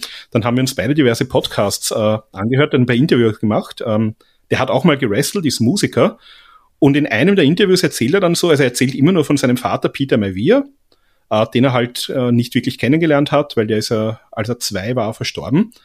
Und irgendwann lässt er dann aber so fallen, er hat noch mehrere Geschwister und das Leben war halt ziemlich hart und die Mutter hat ihm halt nur irgendwie Geschichten erzählt, aber er hat nicht jetzt nie so wirklich gewusst, äh, was genau ist. Und dann hat er gesagt, und er hat dann noch die, die sozusagen die, Anu, äh, die Anuai-Familie erst mit 19 kennengelernt. Und deswegen schließen wir mal draus, dass das vermutlich ein unehelicher Sohn äh, von Peter Mayvier gewesen sein muss. Ähm, der hat dann auch bei AFA trainiert, hat ein paar Matches gemacht und lebt jetzt sozusagen als Musiker, hat auch ein paar Kinder. Aber ähm, das habe ich so eigentlich nirgends gelesen von diesem unehelichen Sohn, der es aber offenbar ist. Also der wird offenbar ähm, der Liam Mavia zugeschrieben ohne dass sich da irgendwann jemand Gedanken gemacht hat, ob das überhaupt biologisch Sinn machen kann mit diesem großen Altersunterschied. Ja, spannend auf jeden Fall. Ne? Aber auch da äh, hört euch ja gerne die Podcasts an von ihm. Also äh, auch da könnt ihr mal gegenchecken, ob, eu, ob unser Eindruck quasi euren Eindruck äh, deckt. Ähm, das sind dann so die spannenden Geschichten, ne? wenn man sich so intensiv dann auch mit dem äh, Stammbaum beschäftigt und dann so, okay, irgendwie passt da vieles nicht zusammen. Naja, ähm, kommen wir wieder zurück zum Geschehen und dann auch zu ähm, The Rock, nämlich natürlich Dwayne The Rock Johnson, geboren am 2. Mai 1972. Ähm, muss man eigentlich gar nicht so viel drüber erzählen, weil wir haben schon Karriere-Podcasts und ich weiß nicht, wie oft schon über The Rock gesprochen. Auch der jemand, der natürlich ähm, sehr prominent im äh, College äh, Football äh, gewesen ist, ähm, nicht zur NFL gedraftet worden ist, sondern äh, kurzzeitig in äh, Calgary bei der CFL gelandet ist dann bei der USWA quasi das Wrestling trainiert und gelernt hat. Ähm, Debüt als äh, Flex Cavana. Ähm, und dort hat man dann eben auch gesehen, so, ach, guck mal, aus dem kann man was machen, ist ja dann erstmal 1996 bei der Survivor Series mit diesem Blutschipper-Gimmick hier äh, ja quasi der Öffentlichkeit vorgestellt worden als Rocky Maivia mit den ja, Löckchen und den blauen Fransen im späteren Verlauf IC-Champion geworden. Ich habe es gerade gesagt, mit dem Match unter anderem gegen den Sultan. Ich glaube damals gegen, ich meine gegen Hunter S. Hamsley, meine ich, hat er sich damals den Titel geholt, wenn ich mich komplett äh, vertue. Ich glaube schon, ja. Ich meine, es war so. Ist aber nie overgekommen bei den Fans so wirklich, ne? Die haben äh, den, den Grinse, äh, den Grinse-Rock, den mochten sie überhaupt nicht.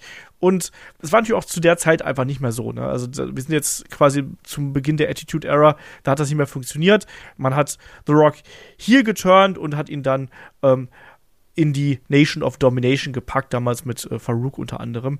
Und da hat man dann gemerkt, so, ach, guck mal, da entwickelt sich was. Und da kam dann langsam so dieser The Rock-Charakter, der hat sich langsam da durchgesetzt. Ähm, die Catchphrases kamen, er hat mehr Mic-Work bekommen. Wir kennen alle die berühmte Die, Rocky Die-Promo, die er damals gehalten hat. Und natürlich dann auch immer prominentere Rollen. Ähm, auch der Bruch da mit der Nation of Domination natürlich.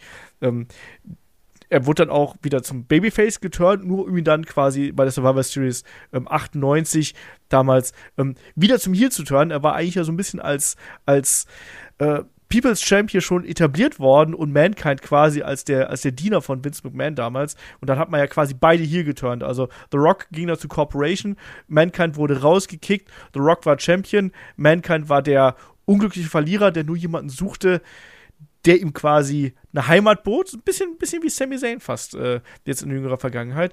Naja, und ab da war das Ding ja dann Selbstläufer. Ne? Also die großen Fäden, die er gehabt hat, egal ob es gegen Steve Austin, Mankind, Undertaker, äh, Triple H, wir können da durchzählen, wie wir wollen. Ne? Zig WrestleMania Main Events, Titelgewinne. Ähm, einer der charismatischsten Wrestler, die wir überhaupt jemals gesehen haben, der dann natürlich auch auf kurz oder lang in Hollywood gelandet ist, erste große Rollen dann ähm, beim Scorpion King und dann im späteren Verlauf ja immer prominentere Rollen, immer größere Rollen bekommen hat. Ich fange jetzt nicht mit der Zahnfee an, sondern da mache ich natürlich sowas wie Fast and the Furious und Jumanji und über Black Adam sollte man besser auch nicht reden, das ist ein ganz, ganz schlimmer Film gewesen, aber eigene Serien gehabt. Äh, wir haben schon über Young Rock gesprochen. Ballers hat man auch gehabt. Äh, dann auch die Zusammenarbeit mit seiner Frau, beziehungsweise Ex-Frau, Danny Garcia.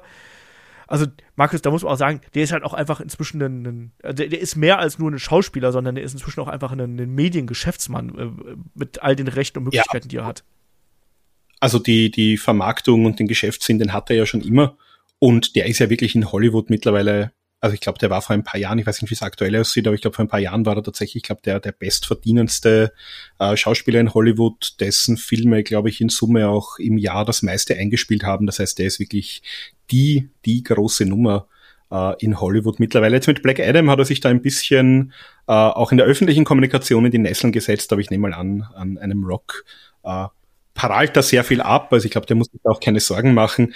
Ähm, ganz interessant, die, äh, den Football-Traum hat er sich jetzt noch ein bisschen erfüllt. Er hat jetzt von Vince McMahon auch äh, 2020 die XFL übernommen, mittlerweile in der dritten Auflage, wobei die läuft, glaube ich, nicht ganz so gut, wie sie sich erhofft haben. Aber auch da sozusagen äh, hat er halt Kapital aufgestellt und hat gesagt, okay, äh, das probiere ich jetzt. Und ja, ähm, ist er dann auch nochmal zur WWE zurückgekommen, auch schon als großer Hollywood-Star 2011 bis 2013. Ähm, vielleicht magst du uns noch ein bisschen was erzählen. Die, die große Fehde gegen John Cena war ja da federführend. Ja. Äh, die Raw After Mania nach, nach, äh, nach WrestleMania 28. John Cena fordert äh, The Rock heraus, äh, Once in a Lifetime und äh, das wird dann noch angenommen, ein Jahr Aufbau. Es gibt noch vorher das Tag Team Match äh, mit ähm, The Rock und John Cena gegen The Miz und R-Truth bei der Survivor Series 211. Ähm, bitte? Großartig. ähm, dann bei WrestleMania 28 besiegt ja The Rock John Cena. Ähm, riesengroßer Erfolg gewesen. Ähm, The Rock sagt dann: Mensch, ich will ja hier auch noch den Titel haben.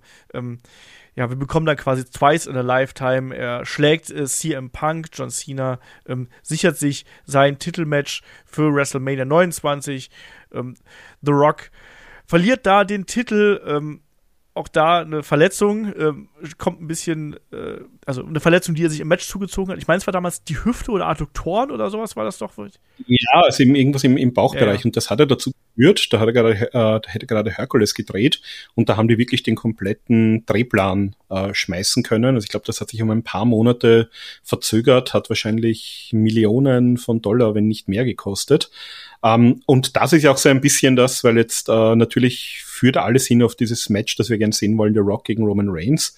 Und wenn du halt so ein großer Star bist, also erstens mal, du musst mal die Zeit haben, um dich da wirklich vorzubereiten und nicht nur so ein bisschen, weil das er in Shape ist, das sehen wir ja auf seinem Instagram-Kanal und sonst wo, aber du musst halt auch in Ring-Shape sein. Das heißt mal, diese Vorbereitung fällt dir weg und äh, du musst dann natürlich auch äh, verletzungsfrei aus diesem Match rausgehen. Und er ist natürlich jetzt nicht jemand, der sagt, dann mache ich ein 5-Minuten-Match, sondern der will dann natürlich seinen WrestleMania Main Event wahrscheinlich mit 25 Minuten zeigen.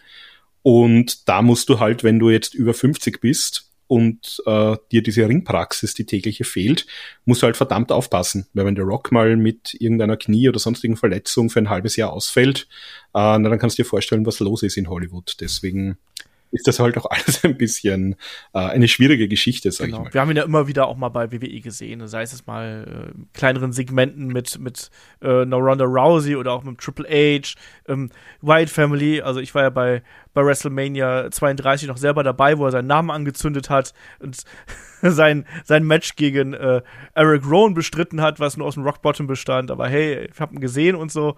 Ähm, Nein, also klar ist der, ist der äh, da noch immer präsent und klar wollen wir alle irgendwie ein Match zwischen ihm und Roman Reigns sehen, weil es auch ein absoluter Schlager wäre. Ich meine, die beiden standen schon gemeinsam auch äh, vor der Kamera, also der nächste Schritt ist da irgendwo logisch und natürlich ist er ja ein absolut riesiger Name, ne? Also jetzt nicht, wenn man sich so seine Titelhistorie anschaut, Markus, dann klingt das gar nicht so, so riesig groß, oder? Also klar war der irgendwie achtmal, achtmal äh, WWE-Champion, aber äh, im Vergleich zu anderen, die wir dann manchmal noch haben, ich weiß nicht, Randy Orton mit 14, John Cena und so, da ist er schon noch mal eine Stufe dahinter. Aber in The Rock, äh, absolut großer Name im äh, Entertainment-Geschäft und jemand, der ähm, WWE auch sehr, sehr stark geprägt hat. Ich glaube, da kann man äh, gar nichts gegen sagen. Also, wer, wer, wer, ich muss jetzt natürlich jetzt auch mal die, die Gretchenfrage stellen. Wer, wer ist für dich der fürs Wrestling größere Name, Roman Reigns oder The Rock? Nur fürs Wrestling, jetzt ohne Hollywood? Also ich glaube, fürs Wrestling ist es mittlerweile der na, wobei ich weiß es nicht. Also man, man darf halt auch nicht vergessen, äh, wenn man sich auch jetzt ein bisschen so die, die Business-Zahlen ansieht, ähm, Rock Cena war damals auch so der bestverkaufte Pay-Per-View bis zur damaligen Zeit. Ich meine, natürlich mittlerweile mit, mit Peacock und Co. Ähm, haben natürlich mehr Leute heuer sicherlich WrestleMania gesehen als jemals zuvor. Ähm, es ist schwierig. Also als, als Entertainer ist es sicher immer noch der Rock. Wobei gerade mit dieser langjährigen Bloodline-Storyline äh, schließt der Roman Reigns schon auf. Das heißt, ähm, frag mich vielleicht, wenn der Roman Reigns seine Karriere beendet nochmal, dann dann schauen wir uns das an. Aber das wäre sicherlich, ich denke mal, das, das größtmögliche Match, was man derzeit, also sowohl für die Fans als auch für den großen Mainstream und die ganze Medienbranche äh, liefern könnte, wäre tatsächlich dieses Roman Reigns gegen The Rock Match, vielleicht bei einer WrestleMania. Also wenn man das irgendwie hinbekommen kann, dann sollte man das auf jeden Fall bringen. Ja, und äh, The Rock hat ja auch schon für Nachwuchs gesorgt und äh, eine seiner Töchter, die steht ja inzwischen auch schon im Wrestling-Ring äh, bei NXT. Und äh, das ist natürlich niemand geringes als Ava Rain, wie sie so schön heißt. Bei NXT ist Simone Johnson als Teil von Schism. Also Markus, auch da äh, arbeitet man an der nächsten Generation. Genau, und er ist mit seiner aktuellen Frau, wie gesagt, mit Danny Garcia also getrennt. Die haben halt diese Seven Bucks Production äh, Produktionsfirma gemeinsam, also sind immer noch sehr, sehr gut befreundet. Äh, mittlerweile war beide wieder mit anderen Partnern verheiratet. Äh, Dwayne Johnson in dem Fall mit Lauren Hashian und hat auch mit der äh, zwei weitere Töchter. Das heißt, für, für den Fortbestand der Linie ist auf jeden Fall äh, gesorgt. Und äh, ja, ich würde dann vielleicht noch kurz in die, äh, in die weiteren Mitglieder des Maivia-Clans äh, genau. einsteigen, wenn es recht ist. Also wir haben ja schon gehört, äh, Sifa Afi, den Namen haben wir jetzt schon mehrfach gehört. Das war offenbar ein Cousin von Peter Maivia, also zumindest äh, war das das, was ich gefunden habe, ob das jetzt irgendwie äh, Blutsverwandtschaft ist oder auch irgendeine so äh, samoanische Blutsbrudergeschichte weiß ich nicht. Ähm, 1949 geboren, war auch seit Mitte der 70er Jahre, seit 1974 aktiv, auch den Weg von Samoa nach Neuseeland genommen, äh, Neuseeland, Australien, Japan gewrestelt. War auch Mitte der 80er, 86 bis 88 in der WWF. Äh, eher so ein bisschen in der Jobberrolle, hatte eben diese kurze Verbindung zu den Islanders, das haben wir mal äh, vorhin angesprochen, der ist aber nie so wirklich was daraus geworden. Äh, den hat man dann auch irgendwie so als Cousin von Jimmy Snooker versucht zu verkaufen, das haben die Leute aber gar nicht angenommen. Ähm, und er hat sich dann auch, der, der Arme, hat sich dann ähnlich wie Peter Maivir, ähm, ich hoffe ein bisschen schneller und ein bisschen mit weniger Blutvergiftung, äh, auch ein paar so Tattoos zugelegt, um äh, in, äh, wie sein traditioneller samoanischer High Chief äh, auszusehen. Hat es dann nochmal versucht als High Chief Afi ähm, hat aber auch für ihn nicht gut funktioniert, also eher so ein bisschen ein Journeyman Wrestler. Auch der übrigens äh, nach seiner Wrestling-Karriere noch zehn Jahre im Gefängnis verbracht, war auch ein, ein Fluchtwagenfahrer bei so einem Raubeinbruch, Kidnapping, Geschichte, also ein bisschen eine, eine wildere Sache da offenbar vorgefallen.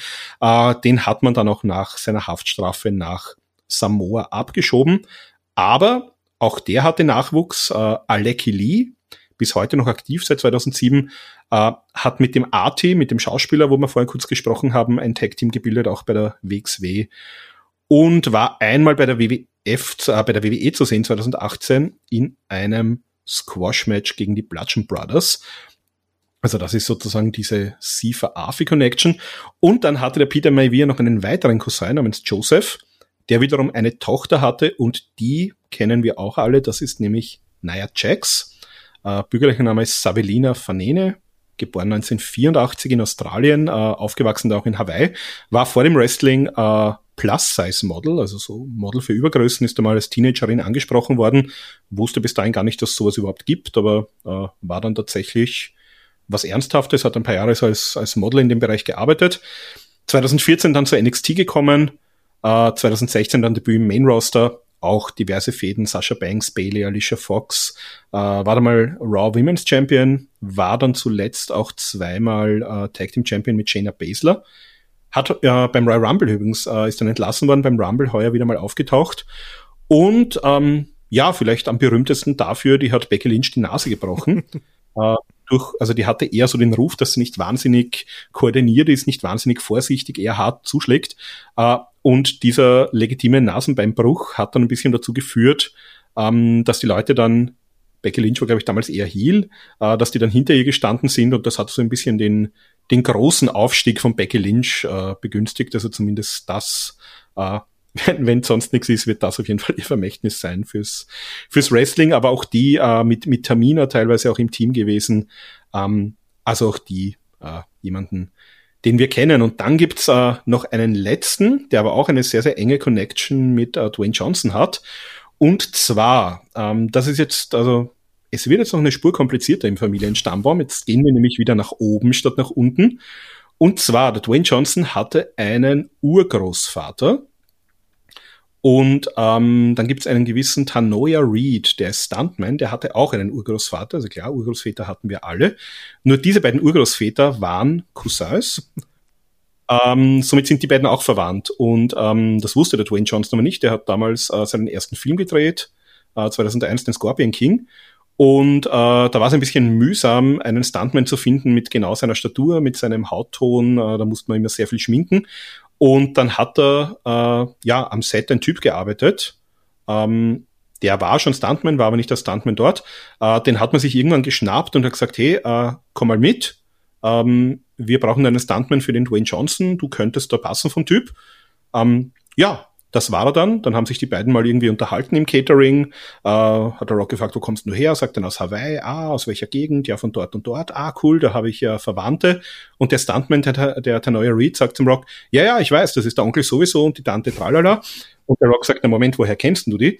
Und der sagt, naja, das sind doch meine Verwandten. Äh, der wusste das nämlich schon und hat gesagt, na, weil eben die, die Urgroßväter offenbar waren Cousins und äh, der hat ein bisschen das große losgezogen der ist nämlich seit 2001 ähm, das dauerhafte Stunt-Double von Dwayne Johnson. Das heißt, in jedem Film, wo Dwayne Johnson mitspielt, wo es irgendwelche Stunts zu machen gibt, äh, macht es jetzt sein Cousin, der hat sich auch schon natürlich das eine oder andere gebrochen, gezerrt äh, oder sonst was gemacht dabei.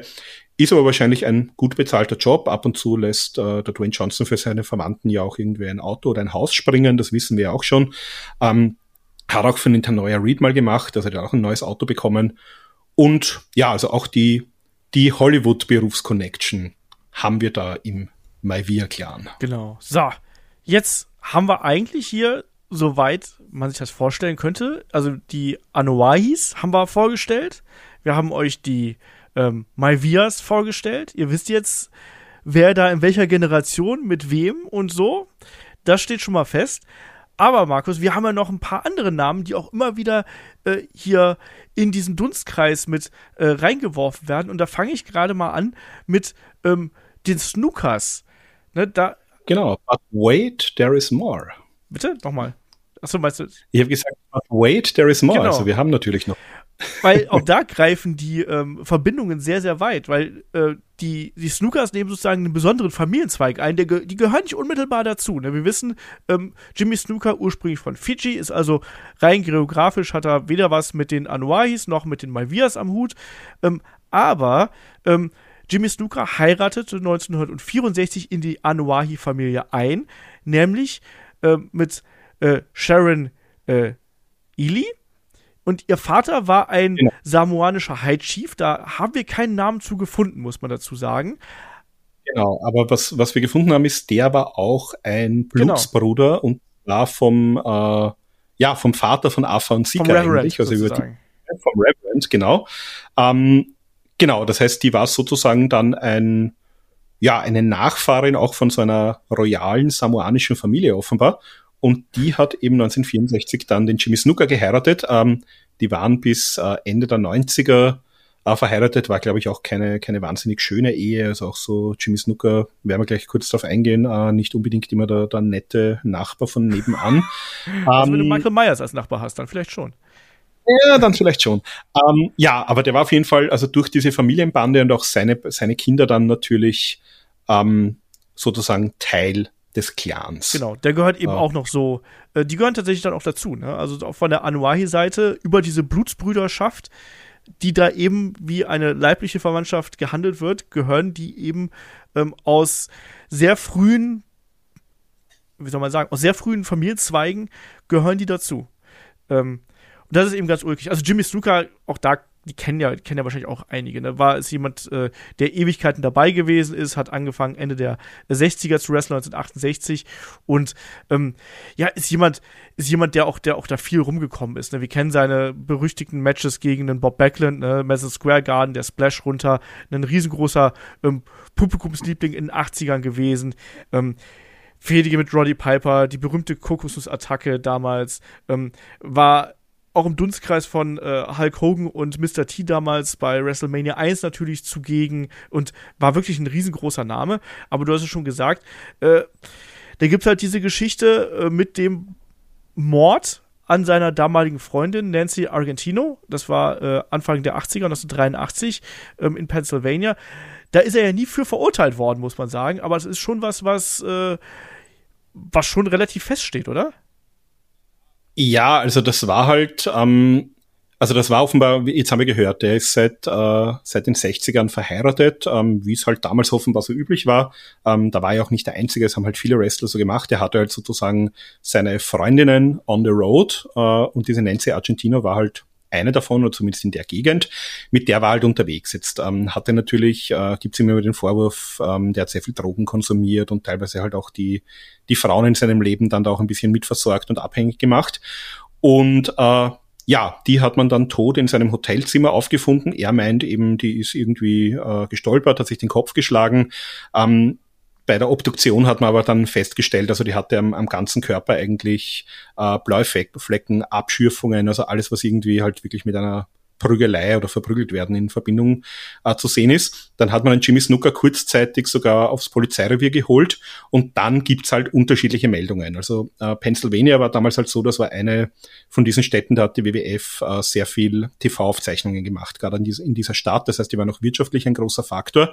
Ähm, dann hat es plötzlich so geheißen seitens der Polizei, nein, das, das wird nicht weiterverfolgt. Gerüchteweise ist da irgendwann der Vince McMahon aufgetaucht am Polizeirevier mit einem Koffer, den er dann beim Rausgehen nicht mehr dabei hat. Also das sind lauter so, so Mutmaßungen, die man wieder hört.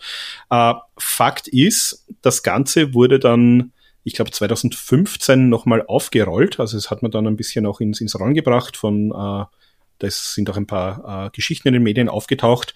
Dann hat man sich das Ganze nochmal angesehen und dann hat man Jimmy Snooker tatsächlich, ähm, also es gab zumindest eine Anklage, nur war der gesundheitlich dann schon so schlecht benannt, äh, benannt jetzt verfalle ich ins Österreichische, schon so schlecht, ähm, in so schlechter Verfassung, dass man ihn als nicht verhandlungsfähig eingestuft hat und er ist dann auch, äh, ich glaube 2017 ist er dann verstorben.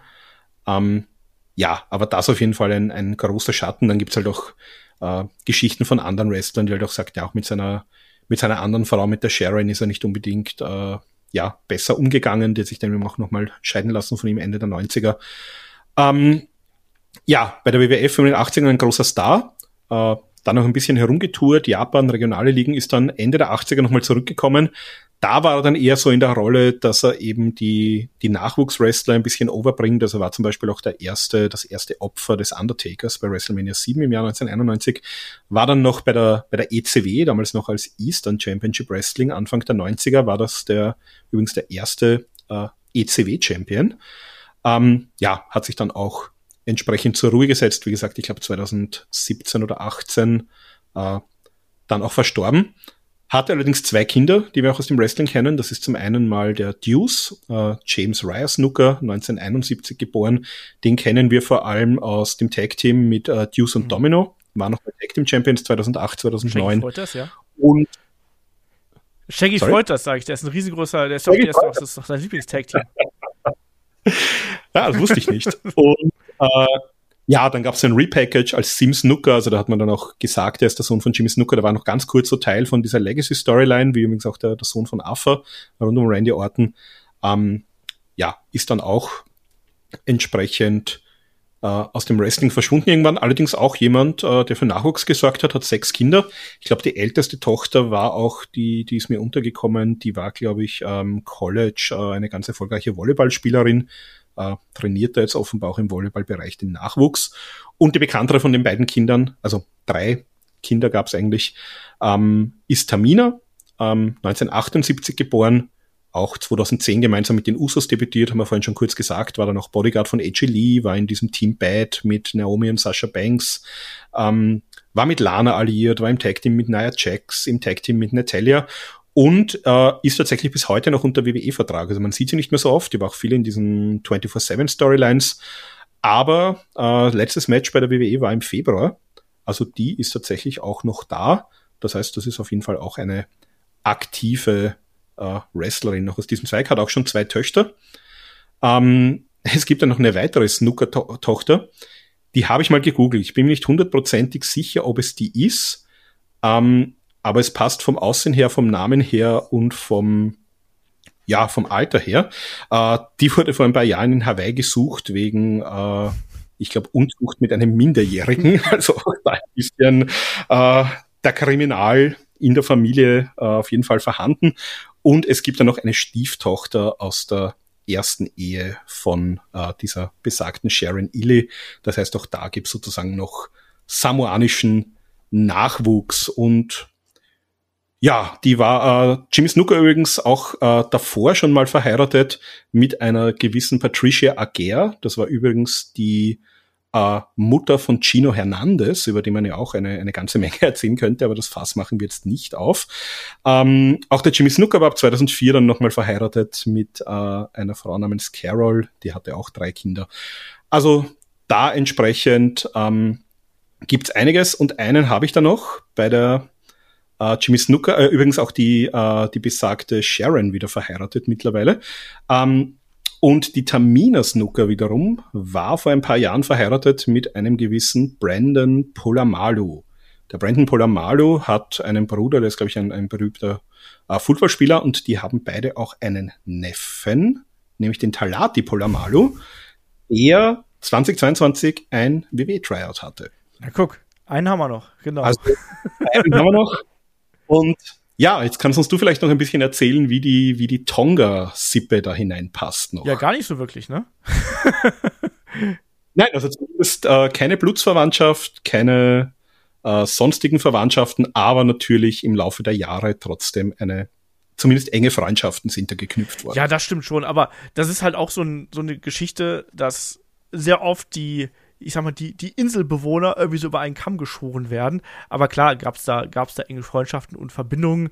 Ähm, wir haben es ja auch schon äh, angesprochen, ähm, wenn wir Leute wie einen Tonga Kid äh, nehmen, der dann eben mit Haku geteamt hat, klar sind da die, ähm, die Beziehungen da, aber es, es gibt hier keine äh, Blutsverwandtschaft, es gibt keine äh, Blutsbrüderverwandtschaft, sondern ähm, eine normale Freundschaft quasi. Also das heißt also auch ein ähm, Wobei, wobei die Kinder, äh, zum Beispiel der Rock, äh, sagt zu Haku zum Beispiel schon Onkel. Also zumindest so weit geht's, aber ähm, also das klären wir auf jeden Fall hier mal ganz klar auf, da gibt's keine Genau. Ich glaube, dass da auch Onkel manchmal sehr, wie soll man sagen, sehr, sehr, sehr inflationär benutzt wird, so in, in dem Sinne. Ähm, deswegen, also da, da keinerlei, keinerlei Verbindung, Barbarian auch keinerlei Verbindung. Ähm, auch klar, ne, ein, ein, ein Betlak, Betlak Fallet äh, zum Beispiel ist jemand, der gehört natürlich da in diesen Tonga-Clan mit rein, aber auch diese anderen samoanischen Namen, die man dann immer wieder haben, ähm, ein Sonny Siaki haben wir angesprochen, ein Samoa Joe, ähm, Prinz Ayukea, ähm, es gibt ja auch einen Peter Malvia Jr. Ähm, und so weiter und so fort. Der, der, der wird teilweise wirklich als Sohn von Peter Malvia gehandelt. Das ist absoluter Schwachsinn. Äh, der heißt im echten Namen Joe Palambo Jr. Äh, das ist ein Gimmickname. Ich glaube, der wurde von Peter Malvia trainiert. Ähm, Neff Maya, Ma, Mayaba genau. haben wir ja angesprochen. Ein, ein enger Familienfreund.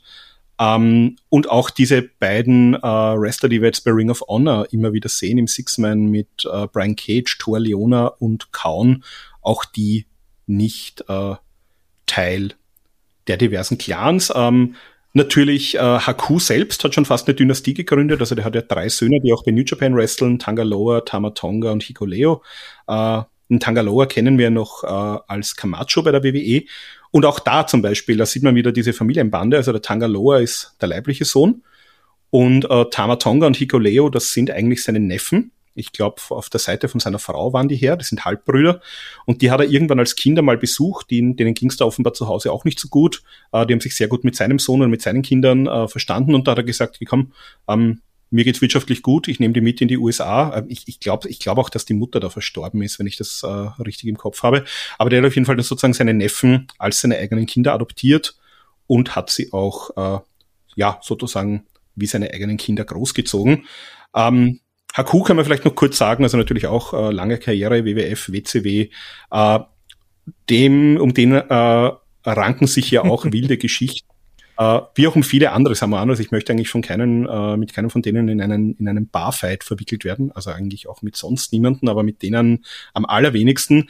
Also der Haku, das ist der, wo man immer wieder hört, der Leuten die Nasen abgebissen und die Augäpfel rausgerissen hat. Also der äh, privat, glaube ich, ein sehr, sehr netter, umgänglicher Typ ähm, der konnte das halt überhaupt nicht haben, wenn man ihn irgendwie provoziert hat oder gesagt haben, Wrestling ist alles fake und Ding, weil der gesagt, nein, das ist das, damit ernähre ich meiner Familie, damit biete ich meiner Familie ein gutes Leben und wenn du mir das quasi wegnimmst oder das in, in Frage stellst, na dann schau mal, wie weit dich das bringt. Und die Antwort lautet sehr, sehr, sehr nicht weit beim Handel.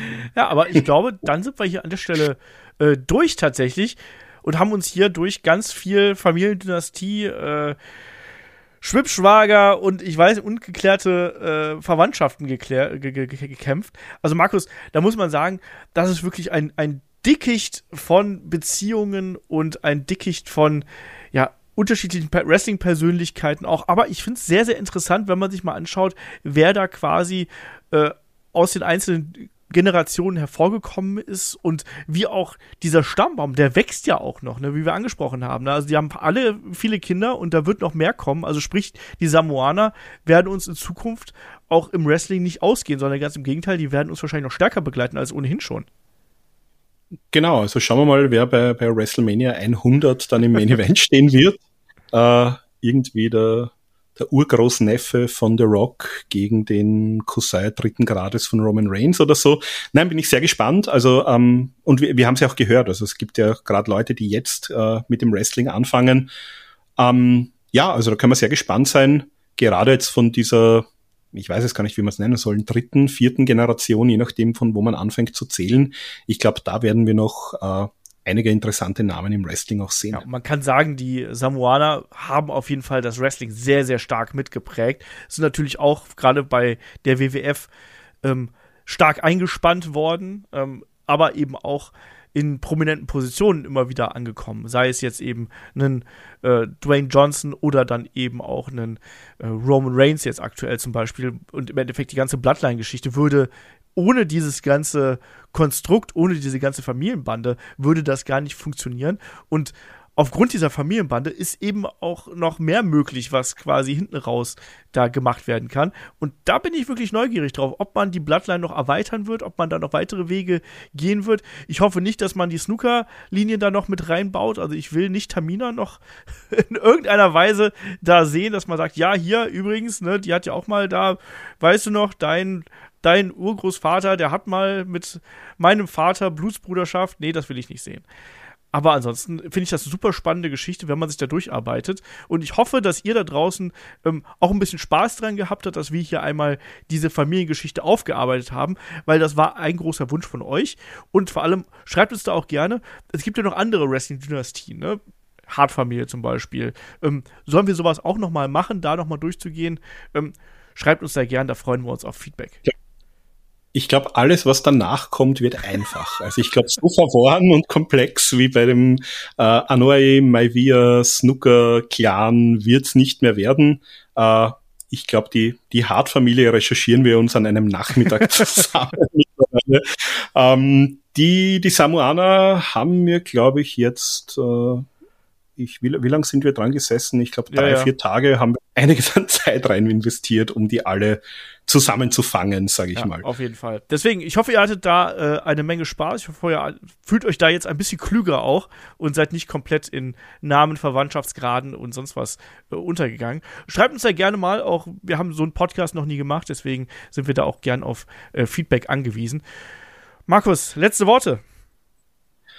Uh, letzte Worte, ich möchte die nächsten vier Wochen bitte nichts von der Bloodline hören. Mein, mein Samoa-Level ist jetzt mal voll. Nein, ähm, auf jeden Fall eine, eine spannende, äh, tolle Familie, die, äh, ja, wie du es gesagt hast, die das Wrestling auf jeden Fall maßgeblich mitgeblickt hat und wahrscheinlich die, ja, über lange Zeit gesehen die einflussreichste und erfolgreichste Familie im Wrestling auf jeden Fall. Ich glaube, das können wir schon ja, mal sagen. Bin ich auch äh, komplett dabei und mache dann an dieser Stelle den Deckel drauf und sage an der Stelle wie immer Dankeschön fürs Zuhören, Dankeschön fürs dabei sein und supporten und bis zum nächsten Mal hier bei Headlock, dem Pro Wrestling Podcast. Macht's gut, tschüss. Ciao.